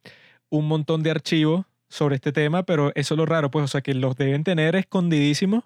porque si ya hay tanta atención sobre este fenómeno y no han salido esos archivos que tienen los Estados Unidos, que bueno, tienen más tecnología que cualquier otro país, más radares, más todo, son los que deben tener los datos duros, ¿no? Y ahí fue la otra controversia, pues, que el, mismo tipo ese que les dije de, de Black Vault, el tipo obtuvo unos documentos sobre el sistema de archivos del Departamento de Defensa de los Estados Unidos porque desde que le borraron todos los archivos y todos los correos electrónicos a Lu Elizondo, salió el Departamento de Defensa y que no, bueno, fue una falla de que no sé qué, que se borraron todos, o que, no, fue culpa de Lu Elizondo que no los guardó. O sea, sacaron como tres excusas distintas, ¿no? Pero el tipo de Black Vault consiguió unos documentos sobre cuál es el protocolo de cada departamento para el que trabajaba Lu Elizondo, que te dice y que, bueno, en realidad, si hubieran seguido los protocolos, Lu Elizondo no tenía que hacer absolutamente nada para que por ley todos sus correos los tenían que guardar intactos hasta el 2024. Y no lo hicieron, pues, o sea, se borraron misteriosamente todos los que él tenía. Y que él dice, pues, o sea, que no solo eran cuestiones de alguien, sino que él ahí tenía archivos importantes porque él era también agente de contrainteligencia sobre el tipo de este KSM que, bueno, su nombre es que sí, Karim Halvir pero eso, KSM es como le dicen al tipo que fue la mente maestra de los ataques del 11 de septiembre. Y a él le llevan haciendo un juicio todo este tiempo que sigue activo y que esos documentos, pues, o sea, que estaban ahí em, dentro de sus correos, o sea, que al tipo de, de Black Bowl le parece escandaloso que, bueno, que se hayan borrado así como así, cuando ahí debe existir bastante evidencia relevante para el caso que le están haciendo a ese tipo del 11 de septiembre y que él le ha mandado como mil peticiones distintas a que el Departamento de Defensa comente sobre eso, porque las excusas que dieron públicamente de por qué se borraron los correos de este tipo que ahorita está dando que si tres entrevistas todos los días entre podcast y show de televisión, es muy raro que de repente, no, bueno, todos tus correos se desaparecieron, que ahí él habrá tenido archivos de todo tipo y quizá por miedo a que el tipo, bueno, se decida por romper la ley porque él tiene supuestamente un non-disclosure agreement, o sea, un contrato que tú firmas, que tú te comprometes a no decir nada y que si lo rompes vas preso, pues. Quizá ellos se escandalizaron de que quizás él iba a compartir algo que él tenía así secreto y que iba a tomar el riesgo, pues, de que lo metieran preso y quizá por eso le borraron todos sus archivos porque les parecía muy raro, pues que si por ley dice que es hasta el 2024 y dieron bastantes excusas distintas lo del Departamento de Defensa, si estuvieran diciendo la verdad, pudieran haber dicho simplemente la razón, pues y que ah, no, fue que este estúpido hizo lo que no tenía que hacer, un pasante y le dio un botón que no era y se borraron, pero dieron tres razones distintas, pues fue que no, fue culpa de Luis Elizondo, no, fue culpa de una falla de nosotros, no, fue culpa de alguien, o sea, como que no manejaron muy bien esa situación y se sospecha algo ahí, ¿no? Eso fue lo que él reveló el día de ayer, que él lo, lo tició, pues, o sea, que dijo que esto no fue eso, como que un error inocente, o sea, debió pasar algo raro y si no fue así, quiere decir que la forma en que el gobierno en sí em, maneja todos estos documentos está viciada en sí, pues, o sea, que hay que hacer una gran reforma si es verdad que eh, así como así se, se le pueden borrar los correos a un agente de contrainteligencia sin poder recuperarlos ni nada. O sea, eh, eso para los estándares que tiene el Departamento de Defensa de los Estados Unidos, a él le pareció muy extraño. Y lo otro que ha pasado eh, en el subreddit durante todo este tiempo es que yo creo que mucha gente perdió la fe con respecto a Bob Lazar sobre todo porque empezaron a salir estos videos que ya tenían un tiempo de este tipo Stanton Friedman, que él, él ya se murió, pero era un tipo súper respetado en el mundo de los ovnis, pues, o sea, de esa investigación, porque es un tipo que sí se ha tomado todo esto en serio. Es un físico nuclear, graduado en todas las universidades famosas de los Estados Unidos, pues un tipo que tiene credenciales probados de sobra. Los pueden buscar en su página de Wikipedia, pues Stanton Friedman Pueden ver todos los libros que él ha escrito junto con otros científicos, tomándose en serio un montón de avistamientos, especulando sobre las características tecnológicas de todo. O sea, el tipo es que sí, el más respetado de todos. Porque es el único de eso, pues, o sea, que es así como que no bullshit, pues, un tipo que nunca ha esparcido una teoría falsa, nunca ha dicho nada estúpido, o sea, es un tipo que ha sido consistente toda su vida hasta que murió, pues. Y el tipo tiene varios clips en donde dice que él, cuando escuchó lo de Bob se puso a investigar se fue personalmente a Caltech y a MIT, porque e, esas fueron las instituciones que Bob Lazar dijo que él se graduó de ahí, pero que, que el gobierno le borró los registros y tal, y él se puso a investigar, o sea, habló con el departamento legal tanto de Caltech como de MIT y ambos le dijeron que eso es imposible, pues, o sea, que no existe ningún protocolo en el que el gobierno pueda interferir en los registros de esa institución privada o sea, que no hay forma, o sea, no hay manera, aunque quisieran, aunque tuvieran un espía, o sea, es imposible que eso se borre para siempre, pues, o sea, eso es, imposible de hacer. No solo hizo eso, sino que se puso a hablar con un montón de profesores. El tipo notó que uno de los profesores que menciona Bob Lazar,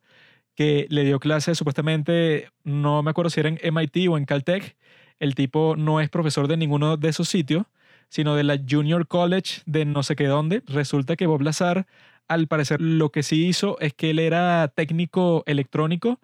en ese centro de Los Álamos en S4, pero que no era un físico como él dijo, pues, o sea, que no era un tipo que le iban a encargar un proyecto así súper importante, sino que era un técnico que sí trabajaba ahí, por eso sale en el libro de empleados y toda esa cuestión, pero que no era un tipo eso, con la clearance de seguridad más importante del mundo y que el tipo eso y que cuadró dos veces distintas con Bob Lazar para reunirse en persona con él y misteriosamente no, no asistió a ninguna. Y que eso, o sea, que le parece raro que un tipo que falsificó su educación y que este Jeremy Corbell, que es el primero que defiende a Bob Lazar, le dije que, bueno, habla con Bob Lazar y tal, o sea, en persona y le puedes preguntar todo lo que tú quieras, como si tú eres físico nuclear, puedes darle eso, cualquier pregunta así dura para en verdad comprobar que lo que él le está diciendo es verdad y nunca se pudo reunir con Bob Lazar en toda su vida, a pesar de que es que si el tipo de más alto perfil de todo ese mundo de la investigación de extraterrestre. Entonces ya eso es muy sospechoso, pues. Entonces que el tipo tenga tantos huecos en su historia, este Bob Lazar, o sea, lo, lo que parece ahí es que, bueno, que el tipo quizá habrá sido partícipe de algo interesante que tiene que ver con los ovnis, quizá vio algo que no debía ver, algo secreto, algo interesante pudo haber pasado ahí, y él a partir de eso se inventó la historia más loca que se le pudo haber ocurrido para poder contar algo que le interesara a la gente y volverse famoso y ganar dinero, no sé, algo así pudo haber pasado no se conoce y que, ah, bueno, cuál pudo haber sido como que la verdadera experiencia que él tuvo. Como que quedó escurecida cuando veo que Stanton Friedman eso tiene varios clips en donde dice que, bueno, yo hice toda la investigación, quise hablar con él, hablé con gente que trabajó ahí, nadie se acordaba de él, hablé con gente que estudiaba en su promoción cuando se graduó, nadie lo conocía, o sea, era muy sospechoso. Y eso, yo, ese tipo me, descargué varios de sus libros que no los he leído hasta el momento, pero dicen que es la mejor investigación que existe sobre extraterrestres y que eso, si vamos a seguir sacando capítulos sobre extraterrestres, puede ser a partir de esos libros porque debe tener todo tipo de materiales, que él dice que existían todos estos memos que tenían que ver con Roswell, tanto del presidente Roosevelt como de Truman, o sea que no se sabe como que la autenticidad, no me acuerdo cómo es que se llaman los memos, o sea, tiene así un nombre que si los Wilson Memos, en donde supuestamente, bueno, los tipos ahí decían y que estos platillos que se han encontrado tienen que ser escondidos por el bien de la seguridad nacional para sacar una, una tecnología, o sea, son unos memos que él dice que son reales, pues, o sea, que hay varios de esos documentos que los han tratado de, de escandalizar, pues, de decir que eso es un invento y ya,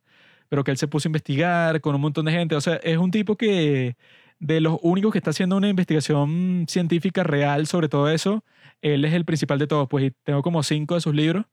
Cuando me, termine lo que me estoy leyendo ahorita, bueno, vamos a ver qué es lo que tiene este Stanton Friedman ahí, pues. Sí, yo concuerdo con Friedman. Yo también hice, bueno, mi intento de realizar una investigación objetiva respecto al azar. Pero bueno, nunca me respondió el correo, nunca me respondió el Instagram. Así que bueno, concuerdo totalmente con él. Aquí continuando con mi investigación de reporte australiano, busqué literalmente, o sea, me metí en la página de los archivos nacionales de Australia, busqué que si la palabra UFO, fly, no sé qué broma, y lo volví a encontrar, o sea, parece legítimo. y dice que es de 1957 1971, unos reportes ahí, así que bueno, está interesante, no sabía sobre ese documento, voy a leer por ahí porque tú literal buscas eso en Google y no aparece ningún artículo al respecto. O sea, busqué y aparece y que Australia dice que no tiene ningún mecanismo para detectar alienígenas después del reporte de Estados Unidos. Pero no menciona en lo absoluto que existe siquiera un reporte de, Australia como tal. Así que bueno, no sé, sería fino ponerlo en el link. ¿Sabes por qué no lo menciona Pablo? Porque los mainstream media reciben sus talking points del Partido Demócrata cuando se despiertan, les llega un mensaje de que, mira, tú vas a hablar de esto hoy. Y no investigan. Pero lo más importante de todo, ya deben saber que es, hoy es 17 de julio, mañana será 18 de julio, ese es el día que nuestro querido amigo U slash Throwaway Alien, que fue la cuenta que, bueno, que le explotó la mente a muchas personas en estos subreddits, es un tipo que hace siete años había una publicación de este subreddit de Ask Reddit en donde un tipo creo que la pregunta era, que, bueno, ¿qué experiencia has tenido así tú con alienígenas y tal? Y el tipo contó toda una historia loca en, ese, en esa publicación hace siete años. Y el tipo, bueno, contó que lo han secuestrado los extraterrestres, o sea, pero que no es secuestro, sino que tú vas voluntariamente y que eso ha pasado ya como diez veces y él conoce a estos aliens que, y que él les dice que Jack y Emma, creo, y que han hablado un montón de tiempo, que le hacen preguntas, pero que tienen un idioma todo raro. Eh, esta historia de eso, pues, o sea, que él supuestamente, bueno, los ha conocido bastante, le hacen un montón de preguntas sobre la humanidad, sobre su vida, sobre un montón de cosas. Y que eso, él ha visto estas naves por dentro y que hay, hay veces que se lo llevan por dos semanas, por tres semanas. Una historia que eso, si quieren la pueden leer porque está en todas partes en estos subredes de aliens. Y lo extraño es que él dice en esa publicación y que, bueno, me dijeron que van a hacer contacto con la humanidad. No sé si lo escuché bien porque fue de fondo. Era 8 o 18 de julio del 2021. Y eso lo dijo hace siete años, ¿no? Y todo el mundo estaba escandalizado cuando ven que, bueno, ese mismo tipo han pasado siete años y el reporte iba a salir y estaba todo este hype por lo que iba a pasar. Y él sacó una publicación nueva, viendo toda la atención que estaba teniendo, en donde como que profundizaba en todo, y decía que la fecha definitiva en que los aliens le dijeron que iban a hacer contacto era el 18 de julio de 2021. Mañana, o sea, este capítulo se estrena el miércoles, que sería 22. O sea, que ya para, para este entonces que lo están escuchando ya sabrán si pasó o no. Pero mañana para nosotros en el presente es que supuestamente los aliens iban a hacer contacto masivo con la humanidad. Y eso pues como de una fecha, y es un tipo completamente anónimo y que borró su cuenta luego de toda la atención que tuvo, es como raro pues, o sea, que sea un engaño así intencionado, o sea, lo que pueden, lo que dicen algunos para explicarlo es que, bueno, capaz el tipo sí se lo cree, pero tiene que ser esquizofrenia, pues él cree que va a pasar, son puras alucinaciones. Él sí vio todo eso, pero bueno, en su mente. Y él parece que lo está contando honestamente, pero quizá eso es porque él sí se lo cree, pero porque está loco, pues. Que dicen que lo mismo puede pasar que si de Bob Lazar, puede ser que él sí se lo cree, pero porque se convenció a sí mismo y por eso es que suena verdadero. Pero él dio esa fecha definitiva 18 de julio para que hagan el contacto. Y que eso, pues, o sea, que los tipos alienígenas le dijeron básicamente que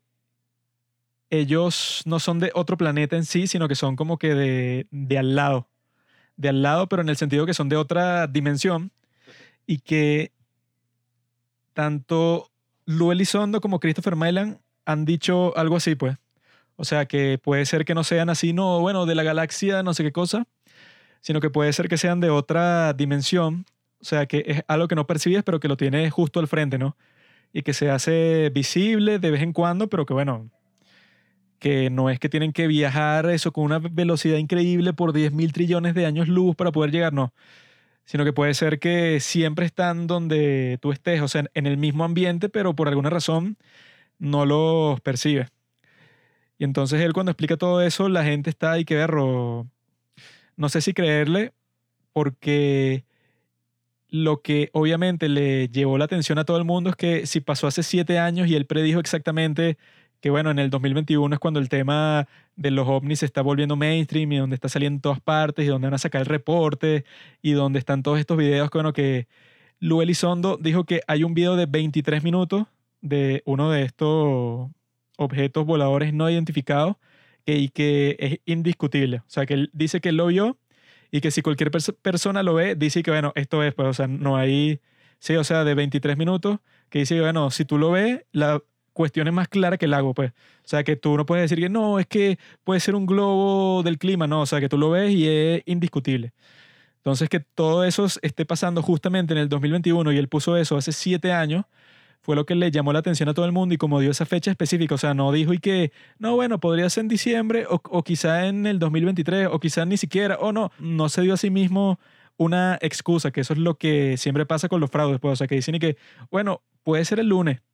pero si no es el lunes, bueno, es porque es el viernes, y si no es el viernes, es porque va a ser en el año 2030, o sea, no dijo nada así, sino que dio una fecha definitiva, lo que para muchas personas le aumentó su credibilidad pero al mismo tiempo puede ser un loco y ya. Sin embargo, de su historia fue que salió eso, una de las posibilidades más interesantes para cualquier persona de lo que puedan tener los aliens, fue que el tipo dijo que ellos le mostraron videos, pero de toda la historia humana. Sea, de hace 2000 años, 3000 años, que, que ellos le mostraron la construcción de las pirámides grabada desde arriba, pues, desde su nave. Y le mostraron entrevistas que ellos han tenido con gente de toda la historia dentro de la nave con gente de hace 5.000 años, con gente de hace 1.000 años, con gente de hace 500 años, le mostraron a él eso, todas esas entrevistas. Y no solo eso, sino eso, pues, y que le mostraron que en África el origen de la humanidad y que todo el mundo era de, de, piel súper negra, así carbón, que estaban en África y que se empezaron a, a pelear ahí, después llegó la civilización y que tienen video de todo, de toda la historia. O sea que eso quizá alguien más, no sé, lo había publicado, había especulado sobre eso, pero yo nunca lo había visto antes. Eso de que, bueno, que los aliens si tienen la gran tecnología para viajar, eh, sea de otro planeta o interdimensionalmente. El punto es que su tecnología es más avanzada que la nuestra porque evita los radares y van súper rápido, o sea, deben tener todo tipo de otras tecnologías especulando de que tienen esta que es ya mucho más avanzada que la nuestra propia, pues, o sea, de estos aviones, drones, lo que sea. Si tienen eso, bueno, es probable que hayan tenido cámaras, eso, para tomar video desde hace miles de años. Y que muchos decían, pues, y que bueno, sí, eso es verdad, y el 18 de julio nos contactan y tienen esos videos y nos los dan y tal, y que yo renuncio a mi trabajo y veo eso todo el día ya. O sea, ¿para qué voy a hacer más nada si eso te está mostrando un video, no sé, de la antigua Roma, y puedes ver a los personajes históricos, y puedes ver cómo era el mundo en ese entonces, o sea, eso en verdad, si lo piensas, tiene mucho sentido, pues. O sea, si los extraterrestres, digamos que es verdad que la gente los estuvo viendo eso, esos ovnis por miles de años y tienen una tecnología súper avanzada, porque no tendrían cámara?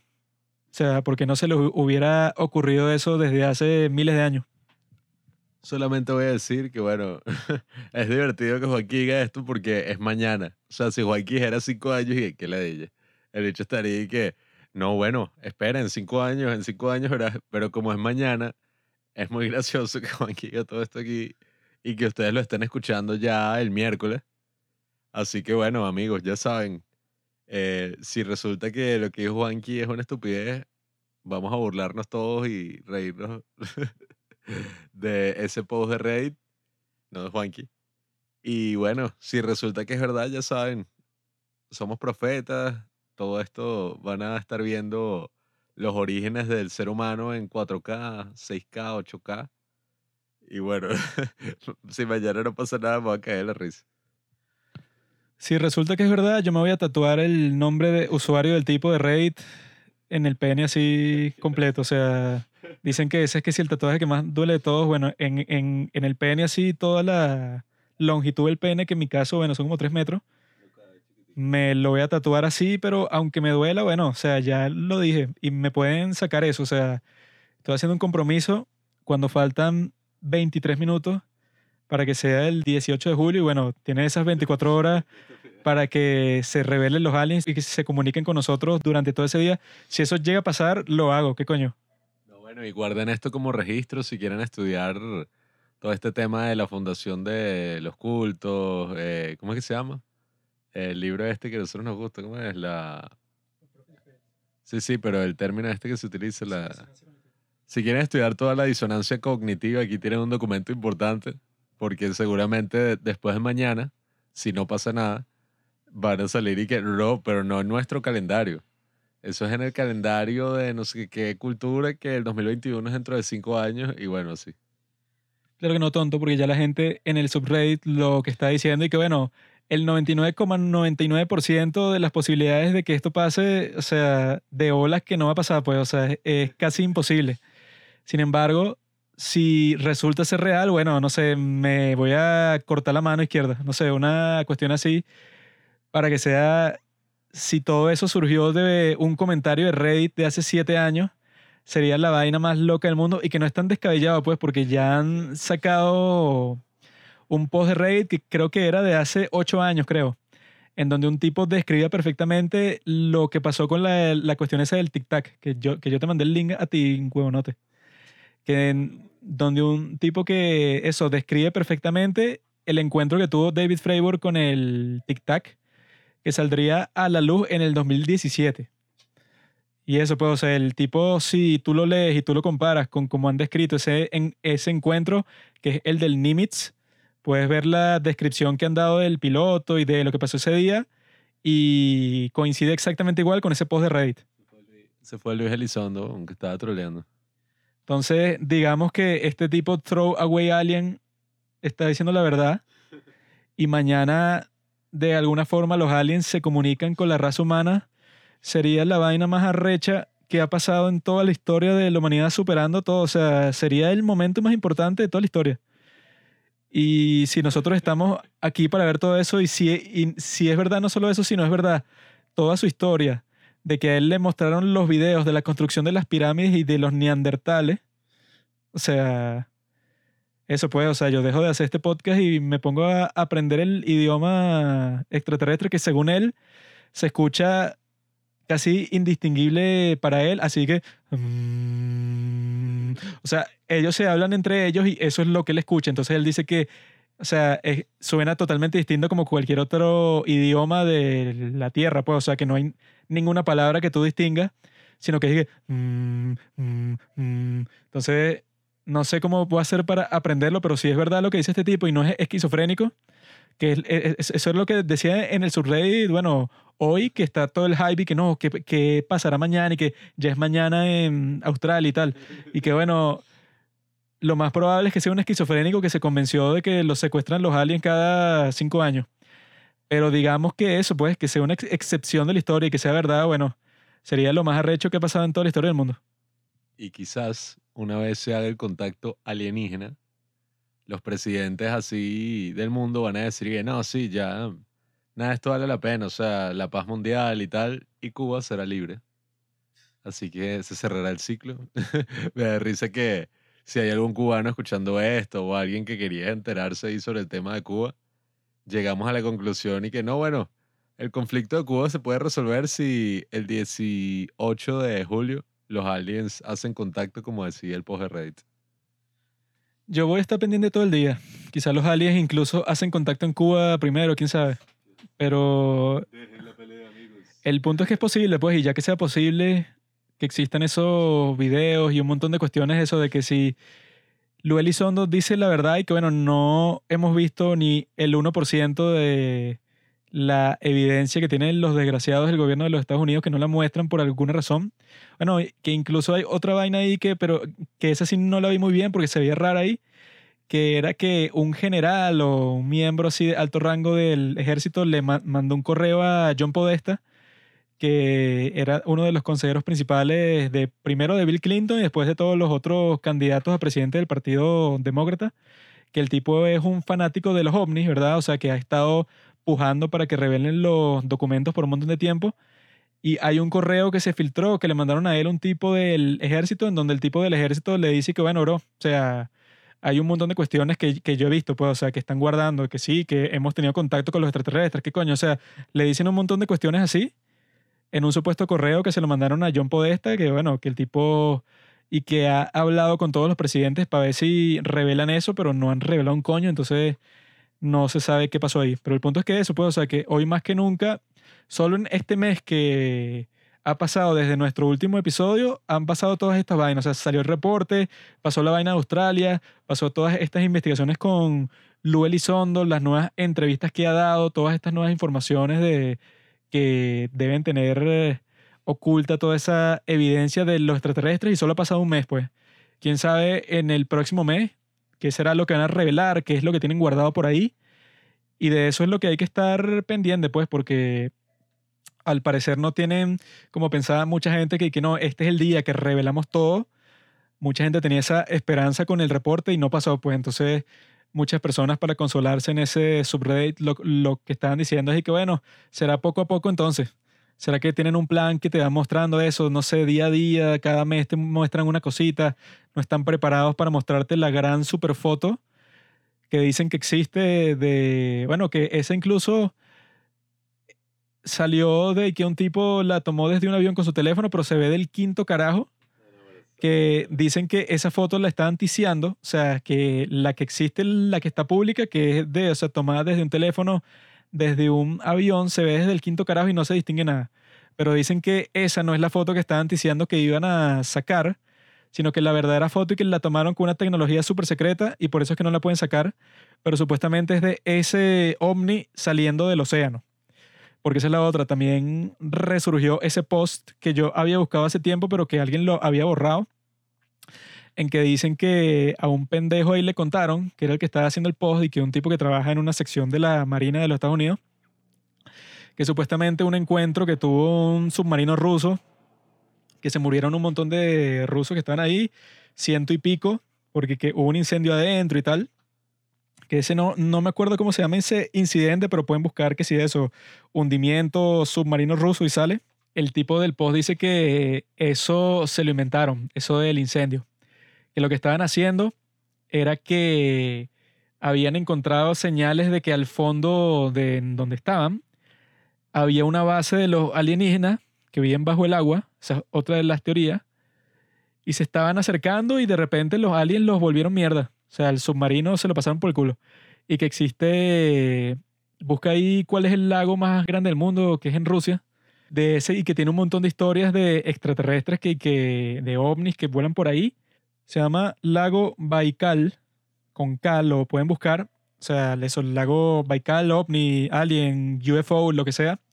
Y hay una historia de lo que llamaron y que los swimmers, los nadadores,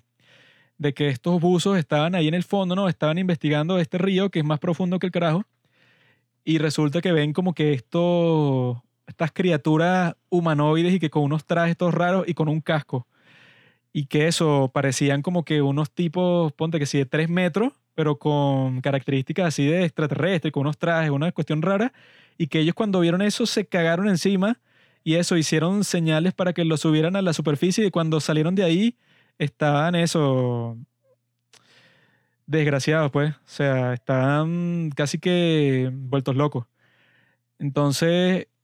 todo eso no es que salió nuevo este mes, pero en esos subreddits, este es un buen momento para hacer podcast de este estilo porque están más activos que nunca. Están sacando un montón de material todos los días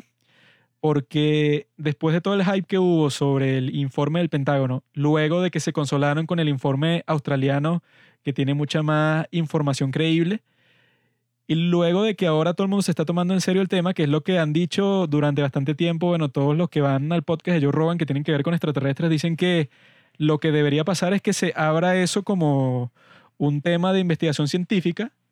y que lo investiguen, bueno, todas las mentes grandes del mundo y que tarde o temprano van a tener que hacerlo público porque al parecer el gobierno de los Estados Unidos ya sabe de sobra todo lo que está pasando, pero por alguna razón no dice qué exactamente, ¿no? O sea, no sabemos cuál es esa razón. Quizás por una ventaja militar, pero el punto es que eso, pues, o sea, si el tema se abre a todo el mundo y todo el mundo está activo y todo el mundo está investigando, es mucho más probable que lo revelen o que se encuentren nuevas pruebas si todo el mundo está activo. Pues entonces, si ustedes lo están escuchando, ustedes también contribuyen a que todo el mundo esté activo y que eso, incluso aquí mismo en Latinoamérica, si ustedes buscan los casos de ovnis que hay en Brasil, del gobierno de Brasil persiguiendo un platillo que supuestamente le dejó quemaduras a un poblado entero en Brasil, coño, tienen cosas para divertirse de sobra y cosas para darse cuenta de eso, pues, o sea, que todos esos mitos que dicen que solo pasa en Estados Unidos, que si ahora la gente tiene cámaras en los teléfonos porque no hay fotos claras y que bueno, trata de tomarle una foto a un avión con tu teléfono, así de noche, y lo que vas a ver es una mini lucecita lejísimo, o sea, no vas a ver nada claro. Si tengas la cámara, no, bueno, tenías una cámara de cine ese día, bueno, medio ves el avión de lejos, pero ahora digamos que es eso, que es un ovni, que es un UFO, que supuestamente el punto de los bichos que se mueven más rápido que el carajo, y que no, pero tú lo capturaste, o sea, mientras sacas la cámara de cine y le pones el lente y la prendes, ya te jodiste. Entonces, bueno, ya saben, creo que eh, han quedado satisfechos por estos momentos y nosotros seguiremos investigando pues todas estas cuestiones porque si mañana pasa lo que pasa, bueno, la humanidad cambió. Gracias por escuchar Los Padres del Cine. Síguenos en Instagram en arroba del cine para enterarte de los nuevos capítulos que iremos publicando. Si nos escuchas por Apple Podcast, déjanos una reseña. Si no, disfruta escuchándonos en todas las aplicaciones por las que puedas descargar podcast.